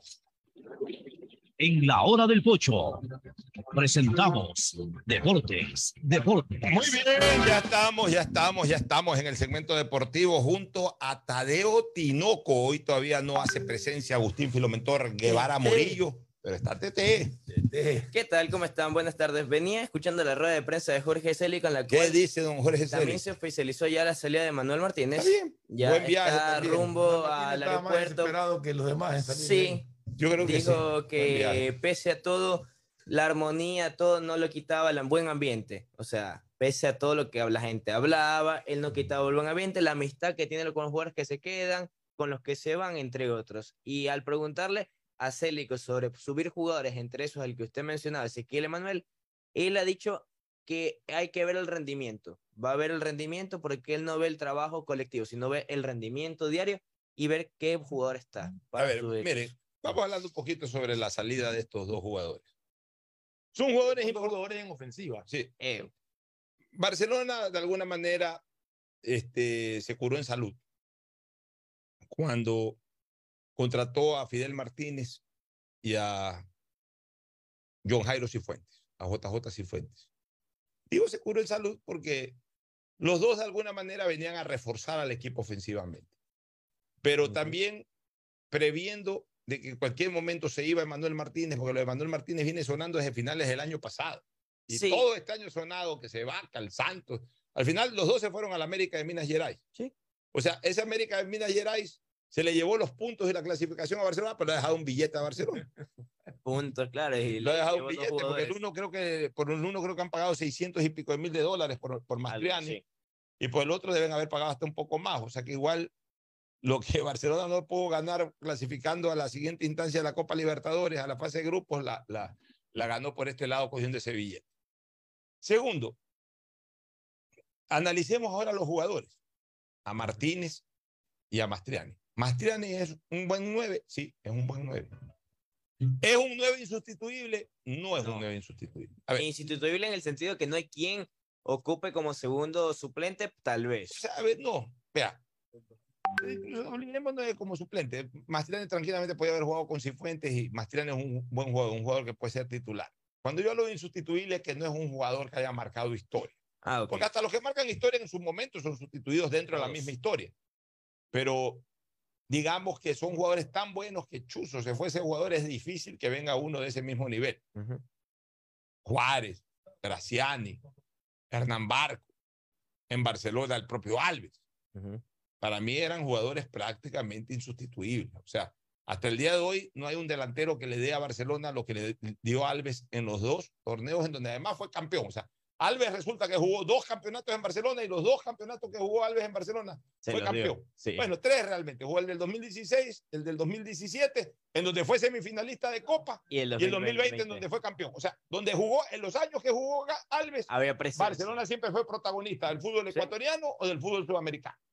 Sí. Por algo a decir, pues. Y Alves hizo en ambos torneos, en, en los tres torneos, en, la, en el torneo nacional del 2016, en la Libertadores del 2017 y en el torneo nacional del 2020, goles claves para que Barcelona sea campeón 2016, 2020 y semifinalista de América 2017. O sea, cuando tú tienes un delantero que, ten- que tiene ese tipo de rendimiento, te dices un jugador insustituible, por lo menos a corto plazo. Es difícil mire que traer un jugador de mismo nivel. No han Ya. encontrado. Los dos Ma- que trajeron no han rendido Ma- la magnitud de Alves. Mastriani es un jugador insustituible. No. O sea, sí hizo goles, pero ahora si Fuentes lo puede hacer y el próximo año tranquilamente puede venir un 9 extranjero, básicamente, que lo reemplace y que pueda hacer lo mismo o más de lo que ha hecho Mastriani. Vámonos ahora por el lado de Manuel Martínez. Emanuel Martínez es un muy buen jugador. Mastriani es un buen ju- jugador, un buen delantero. Emanuel Martínez es un muy buen volante. Muy buen volante. Un muy buen volante significa de que eh, eh, juega bien, es un jugador sacrificado, es un jugador muy habilidoso, es un jugador talentoso, es un jugador que tiene buena llegada al gol. Estoy hablando del Emanuel Martínez 2020 y y mediados parte- del y 2021. parte del 2021. Estoy hablando del Emanuel Martínez 2020 y parte del 2021. Este, no estoy hablando del Emanuel Martínez de hoy en día. 2022. No, ese no. Porque el Emanuel Martínez del 2022 ha estado con los pies en el estadio, en las canchas ecuatorianas Y la con la cabeza en cabeza en. Brasil. Esa es la realidad del Emanuel Martínez Sí. del 2022. Y a eso agréguele algo que del caso de Manuel es de alguien que trataba de demostrar, buscaba la pelota, bajaba, subía, pero no era el rendimiento entonces- que uno conoció, que incluso el mismo que hizo que cuando llegó Deportivo Cuenca venga a Barcelona. Entonces, ah, que no se lo va a extrañar a Emanuel Martínez. Puede ser que sí se lo extrañe. Sí. Puede ser de que sí, que, que en algún momento uno diga, Chuzo, se, se nos fue Martínez, o Chuzo, está haciendo falta Martínez. Eso sí puede darse el caso. Pero Barcelona tiene hoy día una estructura de medio campo que le permite suplir la ausencia de Martínez. Tiene como volantes de generación de juego y de llegada Damián Díaz y especialmente Fidel Martínez. Dos. Tiene a Perlaza que está pasando por un buen momento. Por derecho. Tiene a Preciado que es correteador. A mí no me gusta mucho Preciado porque no hace goles. Pero, pero ya por lo menos es correteador. Y tiene como volantes centrales a tres. A Piñatares, Es que el problema no está a. Lucas, a Lucas, el a, problema a los está en el El problema está en y a ofensiva, Carcelén. el lado izquierdo, Ofensiva al lado izquierdo. Y tiene Eric Castillo. Pero no han rendido en como me magnitud. dijiste ayer, que en una, una posición que hicimos, de que se lesione eh, John eh, Jairo. Jairo Cifuentes, va Martínez allá. Ah. Ya no tienes ese reemplazo para Manuel Martínez. Entonces, habría que ver cuál es el nivel de Eric Castillo, que hace tiempo que no, lo, no le dan Cristian chance, no le Penilla, oportunidad, Ahí tiene, tiene ese Cristian Penilla. tiene- O sea, a un ver. poco- ahí, ahí es donde yo veo la dificultad. Ya, pero entonces, ah, pero siempre pensando en una cosa. ¿Cuál? O sea, al final de cuentas, ahorita Barcelona, mira, mantener a la Lo que fuerza. pasa es que Barcelona tiene un 9. Uno Un 9 9, uno solo. Nueve, Pero nueve con uno. oficial, Ya, uno solo. Está bien. O sea, para romper ese, se puede romper ese tanque, pero para romper ese tanque hay que darle con. con Ah, no, con- Ah, sí, no, no, no, pero o sea, pero- hay que pero- bajarlo entre cinco. Es una Ya, suposición, ya, que- por eso te digo, ya. va a pasar. Ya, pero. Y no hay que estar jetero. Ya, pero uno, uno eso. Dos, también ya el técnico va a tener que recuperar jugadores y otros van a tener que tener un poco más de actitud. Y aquí hablo concretamente del Quito Díaz. O sea, el Quito Díaz este año ha estado un año bajo, por la edad, por lo que sea, pero bueno, se le está presentando la oportunidad de oro al Quito Díaz para que en dos meses, que es lo que queda para que se acabe este campeonato, saque todas las fuerzas posibles en dos meses y sea la figura de Barcelona que, que, que siempre fue. Y a lo mejor es la gran posibilidad del Quito Díaz de retomar un liderazgo Pero lo que pasa, Pocho, en el lo- momento lo- más Lo importante. que pasa con, con el Quito Díaz es que ya no está para mantener un ritmo durante 90 minutos. Entonces llega un momento en que el fútbol de Barcelona se vuelve lento por el ritmo de... Ya, pero... pero o sea, la lentitud te permite de repente meter un- uno de esos pases que mete el Quito Díaz. y Y ya. Está bien, pero, pero ya estamos hablando de que ya no es un campeonato entero, sino que estamos hablando de que son dos meses. Y más que dos meses. Y esa es la ventaja de Barcelona para tomar estas decisiones. Que si puede ganar la etapa, bien, pero Barcelona en el fondo lo que tiene que eh, estar absolutamente metido, concentrado en dos partidos. Pues Barcelona ya está en la final. Entonces ahí sí puede sacar el Quito Díaz todo su repertorio. Para esos partidos ya puede también Eric Castillo eh, estar en un nivel de juego importante. O sea, y aparte ya estos juveniles que yo creo que este año no van a tener mayor chance, eh, eh, una serie de muchachos ahí obando, eso jugarán algún ratito, rendón, Hay cambio como para refrescar de vez en cuando. Ya, Yanes, no sé si lo pongan en algún momento. Y olvidémonos ahorita de esos chicos. O sea, el primer plantel está estructurado para poder responder para esos dos partidos que faltan, que son las finales, y para ver qué pasa en el transcurso. Pero lo que Barcelona no puede, y ahí yo estoy de acuerdo con la decisión de la dirigencia de Barcelona, es tener jugadores con los pies en canchas ecuatorianas y con la cabeza en Brasil o en otro país. Y a Emanuel Martínez se le fue parte de su fútbol por este tema. Esta desconcentración, este deseo de irse a otro lado, de que no se, de- no se eh, eh, cueza de una manera definitiva su transferencia. También hay que decir otra cosa, Fernando. Hoy los empresarios juegan mucho. Son vitales, pues. Hoy son los empresarios injerencia. juegan mucho en el nivel futbolístico de los jugadores. Es injerencia en Hay empresarios que incluso ya manejan el rendimiento de los jugadores acorde al, al, al interés comercial. Hay empresarios que le dicen a sus jugadores, sabes que aguanta un poco, sabes que no pongas ahorita tu mejor fútbol porque de esa manera presionamos para que te vendan. Ya en donde van a comprar saben que eres un crack. Ya ahorita lo que hay es que comenzar a decepcionar acá para que te faciliten la salida. Desgraciadamente es así ahora el fútbol. Todo es comercial. Desgraciadamente es así el fútbol. Hay empresarios, no digo todos, ni doy nombres tampoco, pero yo conozco que, otro. yo conozco que es una costumbre, no, no uno que otro, es una costumbre del empresario Una mala maña. manejar el rendimiento del jugador acorde al interés comercial. Si un jugador juega extraordinariamente y, y por ser extraordinario no lo aflojan fácil, pero el que quiere comprar ya lo ha visto y sabe que ese jugador lo necesita porque sabe que es un buen jugador. En un momento determinado el empresario le dice de frente, ¿sabes qué? Baja un poco acá el nivel. Ya para que, para que no te vean como la gran estrella y, te- y- y en un momento determinado sea más fácil que se dé la transferencia. Ah, yo no quisiera conocer estas cosas sucias del fútbol. No las quisiera conocer. Yo quisiera volver a ser ese muchacho de 17 años que no conocía nada, sino que iba a la tribuna y gritaba lleno de amor por el fútbol y lleno de amor por mi camiseta. Pero he visto tanto. Ahí sacó una foto, mi querido Fernando. O sea, algún rodaje debo de tener en el fútbol. Cuando he tenido la oportunidad de participar de entrevistas o de diálogos o de tertulias con cuatro de los mejores cinco entrenadores que yo considero han estado en los mundiales, que son Bilardo, Beckenbauer, Menotti y Zagallo. Ah, Para mí hay un quinto ahí que lo puse en un tuit anterior. Después que puse ese tuit, o sea, ni siquiera lo correlacioné con las fotos que yo tenía. Yo puse ese tuit considerando por resultados cuáles han sido los mejores técnicos en los mundiales. Todos esos que he nombrado, con excepción de Menotti, han sido campeones del mundo y, y además vicecampeones del mundo, es decir, han disputado dos finales. En el caso de Menotti ha sido campeón del mundo. Y el quinto, con el que no estoy retratado, con el que no tengo foto, que para mí ha sido un, fue, fue el que revolucionó la historia de los mundiales a pesar de que nunca ganó un título, Rinus Michi. Esos son pa- para mí Técnico los cinco mejores técnicos de Holanda del 74. Esos son para mí los cinco mejores técnicos en la historia de los mundiales. Y yo he tenido la oportunidad de entrevistar y de hasta de fotografiarme con esos entrenadores. No quise sacar la fotografía con Tele Santana, que también la tengo, que para muchos ha sido el mejor entrenador desde lo vistoso que ha tenido el fútbol brasileño. Pues yo no lo, mire, tengo una foto con Tele Santana, pero, pero yo no lo puedo poner a Tele Santana entre los cinco mejores técnicos de los mundiales porque no ganó nada, dirigió dos mundiales y no ganó nada, ni siquiera fue finalista. Entonces yo mismo no me puedo contradecir en mi esencia del fútbol, de que jugar bien no significa jugar bonito, No, sino jugar bien. jugar bien. A Menotti lo pongo porque Menotti jugaba bonito y también jugó bien, pues fue campeón del mundo. Y era un filósofo. Ya, Bilardo no jugaba bonito, pero fue campeón del mundo y vicecampeón del mundo. De los dos yo tuve oportunidad de conversar varias veces y sobre todo con Menotti, con quien creo que hicimos una buena amistad en, cuando estuvo acá. Y con Bilardo también conversábamos, claro, Bilardo es mucho más parco, distintos totalmente en el temperamento. Hasta en eso. Hasta en eso, distinto totalmente. Pues el uno era alegre para, para la tertulia como alegre para el fútbol. el otro era conservador para la tertulia. Por eso dicen que el fútbol es el reflejo de la vida. Ya, mira tú, y, y eh, en el caso de Zagalo, Zagalo, Zagalo fue campeón dos veces como jugador y dos veces como, no, dos veces como jugador y fue campeón como técnico, pues fue dos veces finalista como técnico. O sea, Zagalo como técnico fue el gran entrenador del fabuloso equipo del 70. 70.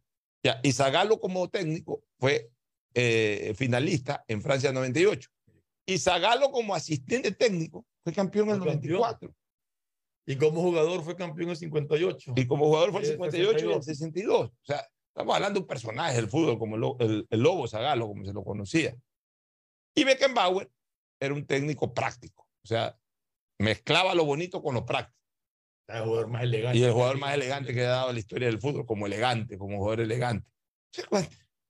Yo, ¿cómo no voy a mostrar orgulloso un tweet con esa foto? Es que uno da una opinión futbolística, ahora cualquier culicagado. Que sí, que no sabes de fútbol. culicagado. Y ahí lo transformas. No, pero ahí le digo, es una manera de decir, mira, ve, culicagado, cuando hables conmigo de fútbol, respeta, respeta los espacios.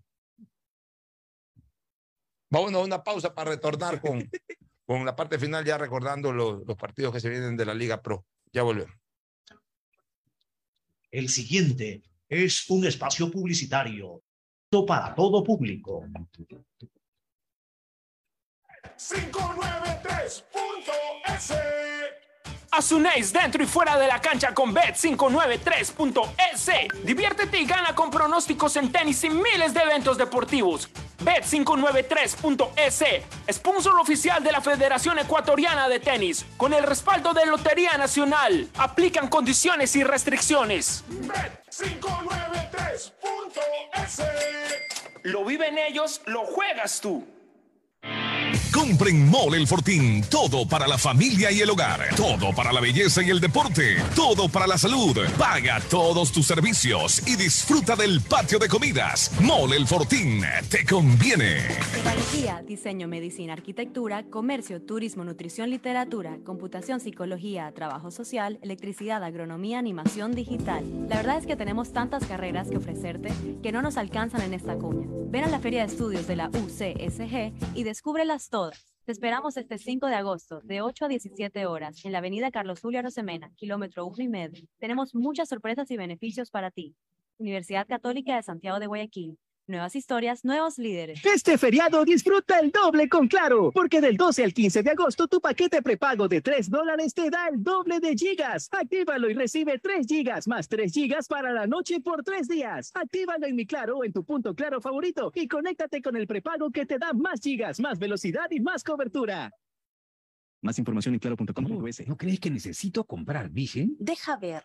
Creo que no. No veo ninguna cana. Espera, mira, mira, acá hay una, mira. Toma la lupa. Todos van a querer participar en la promo futbolera Vigen. Presenta una caja vacía de Vigen Men para cabello, para barba y bigote en Western Union a nivel nacional. Reclama tu raspadita y gana camisetas, gorras, destapadores y además participas en el sorteo de 2 TP Smart. Todas las raspaditas están premiadas. Más info en arroba Vigen Ecuador. También participa Vigen La Polvo. alcaldía colabora con la ciudad. Por eso nuestros agentes metropolitanos, ATM y bomberos se suman a la policía y militares, recorriendo la ciudad a través de nuestro plan Pumas, puntos municipales de acción y seguridad. Hemos levantado operativos en toda la ciudad, protegiendo restaurantes, comercios y puntos estratégicos para mitigar la delincuencia. Este plan se suma a las actuales acciones que hemos venido desarrollando con el objetivo de cuidar siempre de tu seguridad, la de tu familia, tu barrio y de toda la ciudad. Tu seguridad es primero. Alcaldía de Guayaquil. Ecuagen, medicamentos genéricos de calidad y confianza a su alcance. Ecuagen, una oportunidad para la salud y la economía familiar. Consuma genéricos Ecuagen. Viaja conectado con Internet a más de 150 países al mejor precio con el chip internacional Smart SIM de Smartphone Soluciones. Estamos 24 horas en los aeropuertos de Guayaquil y Quito, pasando migración junto al Duty Free. También en Plaza Quil, local 55, en San Borondón, en la avenida principal de Entre Ríos. Lo importante es que cuando viajes estés conectado, sin esperar conectarte un Wi-Fi. Conéctate directamente con tu chip al teléfono celular que quieras llamar a través del WhatsApp o de manera directa. No lo olvides, Smart SIM de Smartphone Soluciones te espera en el aeropuerto con atención 24 horas al día. 593.es tu mejor jugada siempre será divertirte con Bet593. Pronósticos deportivos y juegos en línea. Regístrate ahora en Bet593.es y recibe un bono de hasta 300 dólares para que empieces a pronosticar. Bet593, sponsor oficial de la Federación Ecuatoriana de Tenis, con el respaldo de Lotería Nacional. 593.es. Lo viven ellos, lo juegas tú. Aplican condiciones y En restricciones. Banco Guayaquil tenemos una nueva app y la hicimos pensando más como Maffer. Para mí, complicarme en una transacción, te soy sincera, la dejo, no la hago. Con la nueva app no te complicas. Pagar y transferir es mucho más rápido. Nueva app Banco Guayaquil. Una app más como Maffer. Una app más como tú. Descárgala, actualízala, pruébala. Banco Guayaquil. Primero tú. Hay sonidos es mejor nunca tener que escuchar. Porque cada motor es diferente. Desde hace 104 años, Lubricantes Cool mantiene la más alta tecnología y calidad en línea de aceites para motores a diésel y gasolina. Está hecho con una fórmula especial para dar excelente protección a todo tipo de motores, evitando el desgaste prematuro de pistones, anillos y árbol de levas, ayudando a mantener limpio el motor y libre de depósitos que se forman por las altas o bajas temperaturas. Dele a su motor lo que se merece. Lubricantes Cool, la más alta tecnología en lubricación. 104 años preservando la vida de su motor. Lubricantes Cool. Cool es más lubricante.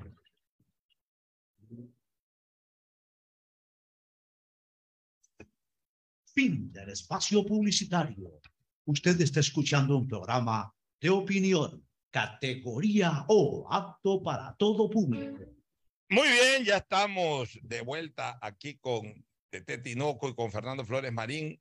Analicemos la, la fecha. Este programa sale grabado también mañana, que es feriado, así que al referirnos al partido del viernes, eh, lo, de- lo- lo- lo determinamos como tal, viernes, para que no, no, no, no usar esto de hoy o mañana, porque este programa sale también este día viernes, La 12 de, a- despedida. 12 de agosto.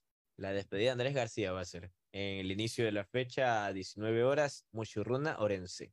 Viernes, 19 horas. Correcto, viernes 19 horas, la despedida de Andrés García todavía no se oficializa, por más que ya lo ponen al Pechón León en el cuadro de no Orense. está oficializado. Todavía no está oficializado. por Mañana dirige todavía Andrés. Y se prevé que la próxima semana ya esté el nuevo cuerpo técnico en Machala. Esa es la intención porque la siguiente fecha tienen el partido con Barcelona. ¿Y Andrés García dónde supuestamente va? Eh, a su casa, se regresa a su país. Eh, regresa a España. Sí, por motivos personales. Hace más o menos tres semanas se habló de que no estaban muy cómodos con la infraestructura para la concentración. Aunque es un complejo de dos hectáreas, eh, el Euclides Palacios, dicen como está remodelándose, no se sentían cómodos, y lo decía un colega amigo de, la, de Machala, Lire Suárez, que todo va en debacle. Primero se fue su preparador físico, luego su analista de video, entonces ya la dirigencia se le olfateaba, a ver, pues si ya se le van dos del equipo, ¿por qué no se va a ir la cabeza del equipo, del plantel? Y ahora se confirmó, él presenta su renuncia, no es que se la piden, él presentó la renuncia el viernes anterior. Ah, regresa a España, bueno. Entonces, ahí un poco el panorama. El partido Independiente del Valle es 15 horas con Gualaceo el sábado. sábado. Sí, el sábado 15 horas con Gualaceo. Luego está 9 de octubre, Aucas, 17.30 en los ¿no? Chirijos. Vamos a ver cómo va ese partido. Es la revancha de Copa Ecuador, donde el 9 de octubre eliminó. Entonces, eh, ese es el detalle. Y está luego el partido Barcelona versus Universidad Católica, 20 horas. Eso es también el sábado por la noche. partido. Célico le decía a la afición en rueda de prensa. Mira, ¿Qué Es un partido que el que pierde, o sea, prácticamente podría decir echado a, a sus aspiraciones de la etapa, ¿no? Sí. Vamos analizando un poquito cómo, cómo deberían de proyectarse los partidos. A propósito, eh, juega, pronostica y gana con Bet 593. A ver, por ejemplo, voy a, voy a jugar y A ver, pronosticar vamos, con Bet dele. 593. El partido de, de este viernes, Muchurrón Orense. Yo le voy por el Orense. no, yo voy por Yo mucho voy al empate. Yo pronostico juego Bet distintas. 593 con el triunfo del equipo local de Muchurruna. Ok. Día sábado. Ya, Independiente Gualaceo. Independiente Gualaceo. Mi bet 593 de Independiente Gualaceo es para Independiente. Ya. ¿Qué otro partido? Tú. A ver, eh, Independiente también. yo le voy, sí, Independiente, ese es muy nítido. 9 de octubre, Aucas. 9 de octubre, Aucas en Milagro. Sí. Mi bet 593 va para el empate ese partido. Mm, yo le pinto al Aucas que puede levantar cabeza. Yo coincido con Bocho, voy al empate también. Ya. ¿Qué otro partido? Barcelona, Universidad Católica. Barcelona, Universidad Católica. Mi bet 593 va para Barcelona. ok, luego está. También. También, sí, obvio. Sí. Ya. Cumbayá Macará, domingo 13 horas. Cumbayá, Macará. Domingo 13 horas. Cumbayá, Macará. Ese está muy ¿En, incierto. en dónde? En, en Cumbayá, en, en, Quito. en Quito, sí, en la Cumbayá. Macará. en Mi, el distrito. 59 mi bet 593 va para Macará. Yo Me voy para sumo. Cumbaya. Me sumo Macará. Ya. ¿Qué Vamos otro a ver. partido? Técnico Universitario Guayaquil City, sábado 15.30. Domingo Esto- 15 de horas 30 en Ambato. Mi bet 593 va para técnico universitario, que además los jugadores están amenazados, les han reducido el 25% y les devuelven, Y, les si es que devuelven esa multa salvar la categoría. 25% durante tres meses. Les devuelven si es que salvan la No, categoría. corrijo, es 50 ahorita en agosto, 25 en septiembre y 25 en Bueno, octubre. Pero si todos a salvar, devuelven si salvan la categoría. si salvan la categoría. le van a al empate en ese. Yo le voy a técnico. No es que quiero que gane el técnico, sino que en mi bet 593 yo quiero jugar, pronosticar y ganar. Apuesto a técnico universitario. al Yo le pongo también el empate en ese partido.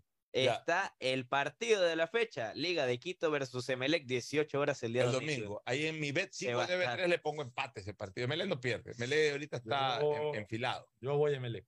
Tú Le vas. pongo el empate. Bueno, Mele ha ganado mucho. Después del Deportivo Cuenca es el equipo que más ha ganado de fuera del Quito. ¿Quiere que le diga por qué el empate? Por, ¿Por el rendimiento de Alexander Domínguez es muy bajo y aquí vamos a ver, capaz Gustavo Alfaro va a estar en el partido, porque pidiendo los dos arqueros de selección en arco y arco, así que habrá que ver, pero podría darse el empate. E- Eso no va a cambiar. eh, Gustavo Alfaro ya tiene que, que verdaderamente estar pasando por el peor momento de su vida. Un arquero, uno de los Y jugadores hay clave. microciclo de arqueros, se viene Sí, microciclo de pero va a arqueros. convocar. Para mí, él termina llevando a los cuatro. Sí, eso está claro. Él termina llevando a los cuatro. No es que ahora hay tres más. Sí, Pero, pero, pero a mí me parece muy bien que haya microciclos de arqueros. sí. Porque tiene que ver otros arqueros que están teniendo una campaña excelente. Gonzalo Valle es el que va a estar en uno de los... Valle es un jugador que está a gritos pidiendo por lo menos que lo observen. Pero no, pasa- miren, no- no para el mundial. No, no, no, que lo observen. Que mira, de- observen, que lo A ver, miren. eh, mira, yo sí te digo una cosa. Yo no estoy de acuerdo con eso de que los jugadores son intocables, incambiables, no.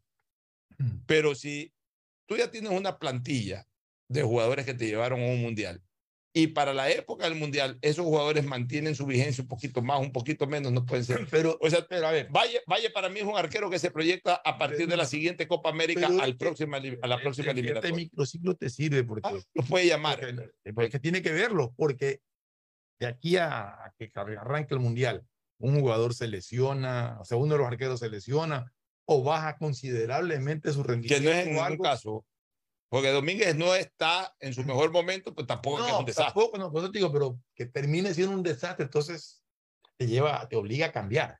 Entonces, sí es bueno que observe a los arqueros para ver cuál podría estar ahí en caso de. Valle es uno de los que apunta alto. uno de los que apunta Si, alto. si hubiesen dejado de compadrazgos hace dos años, posiblemente Sí. ya Posiblemente se Valle ahorita fuera. Es Sí. que lo ha dicho Paul Gavilanes en reiteradas ocasiones. Él ha tenido arqueros principales, Máximo Banguera y también Daniel Viteri. Pues, Padre. No, sí, eso mundo sí. ya eso- se había ganado el puesto cuando Bueno, llegó. Eso sí. Vamos, vamos. y la lunes. jornada se cierra Deportivo Cuenca versus Delfín, lunes 19 horas en el estadio Alejandro Serrano Aguilar. Mi bet 593, empate. Es que ese Cuenca siempre Sí. se complica en Cuenca. Empate. Pero yo le voy a dar un voto de confianza al Cuenca. Ya vas a ir por el Cuenca. A ver, mire. La tabla, Yo le voy por el delfín. Ya. No, el empate. Pongámosle el, El empate. empate. mejor, Bueno, empate. mira, Vamos la tabla empate. está apretadísima. Está bien Es, apretada. por es lindo esto, mira, es lindo esto. Entre, hablemos de tres puntos que, que significa una victoria. Entre el primero y el octavo hay tres puntos de diferencia, que no es nada, es un partido. Pero incluso hasta el 10 son cuatro puntos de ventaja. Sí, pero tienes que ver. O de distancia. Tienes que ver que en esta fecha se, se enfrentan equipos que están dentro de esos. Claro, por ejemplo, Está Barcelona con Católica. Por eso te decía, mira el puntaje. Barcelona de tiene estos- 8, Católica 9. El que pierde prácticamente Ya, se complica más aún Barcelona. Ya, Sí. si Barcelona gana, Sí. hace 11. Ah, si Barcelona empata o pierde, ya debe comenzar a pensar. Eh, Porque no es cuestión, a ver, porque también a veces hacen eh, unos malos cálculos. Uno habla de que sí, entre el primero y el octavo hay tres puntos de diferencia, Sí. pero hay siete, hay siete equipos arriba. No es que se cae el puntero y ya, ya lo iguala el Aucas, y pero sí, pero, enfrentan pero entre ellos. trepan otro. Si la Católica Entonces- le gana, llega a ganar a Barcelona. Entonces, lo que sí está en este momento es indeterminable todavía quién puede ganar la etapa. Pero si Barcelona le gana a Universidad Católica, ya pasa con 11 sigue en la puntos. pelea. O sea, Barcelona, Pero ya prácticamente Católica se rezaga. así, entonces ya lo deja, lo deja abajo a Católica. ¿Qué puede pasar? Que si Emelec empata con Liga, que es un buen resultado para Emelec, igual yo creo. Emelec hace 11, entonces Barcelona lo iguala. Liga se queda con 9. ¿Qué pasa si es que 9 de octubre empata con Aucas? Y en el caso de Barcelona le gana a la Católica. ya la diferencia con Aucas es de un punto. Y si 9 de octubre gana, incluso ya lo alcanza el Aucas. O sea, está bonito esto. Pero también si Emelec, si Emelec le gana a Liga de Quito, que no sería la primera vez ni tampoco va a ser la última, Emelec puede ser el nuevo puntero del campeonato. Porque si Emelec gana su partido, solo dependería de que Aucas no gane para coger la punta. Y también Independiente, pero Emelec ahorita tiene mejor gol diferencia que Independiente. ¿Con quién juega Independiente? Lo que pasa es que Independiente la tiene suave. ¿Ah? Gualaceo. Gualaceo de local independiente. No 15. suave, la tiene ganable, no suave. Ah, con el Galatasaray no tan, no, no tan suave, ya, pero, pero puede ganar Independiente. Accesible. Pero, Pero, por eso- pero si gana Emelec, entonces compartirían Emelec e Independiente. eso pero si ganan en Meleca Independiente Ajá. y Barcelona no gana, prácticamente se despide de la etapa. Sí, si Barce- es que más, si Barcelona cede puntos contra Católica, para mí Barcelona tiene que comenzar a Es que pensar en la incluso final. eh, es Católica está por encima de ellos con un punto, con nueve puntos. Barcelona está con ocho en el quinto lugar. Lo que sí yo creo que, porque mira, Gualaceo tiene siete, pero lo que pasa es que tiene siete y tampoco tiene un equipo que tú digas va a ganar los últimos tres o cuatro No, partidos. Ya. Y lo mismo con el Delfín. El Delfín tiene siete, pero el Delfín está muy irregular. Puede ser diez, pero de pierde la próxima fecha. O sea, tú no, tú no ves que tienen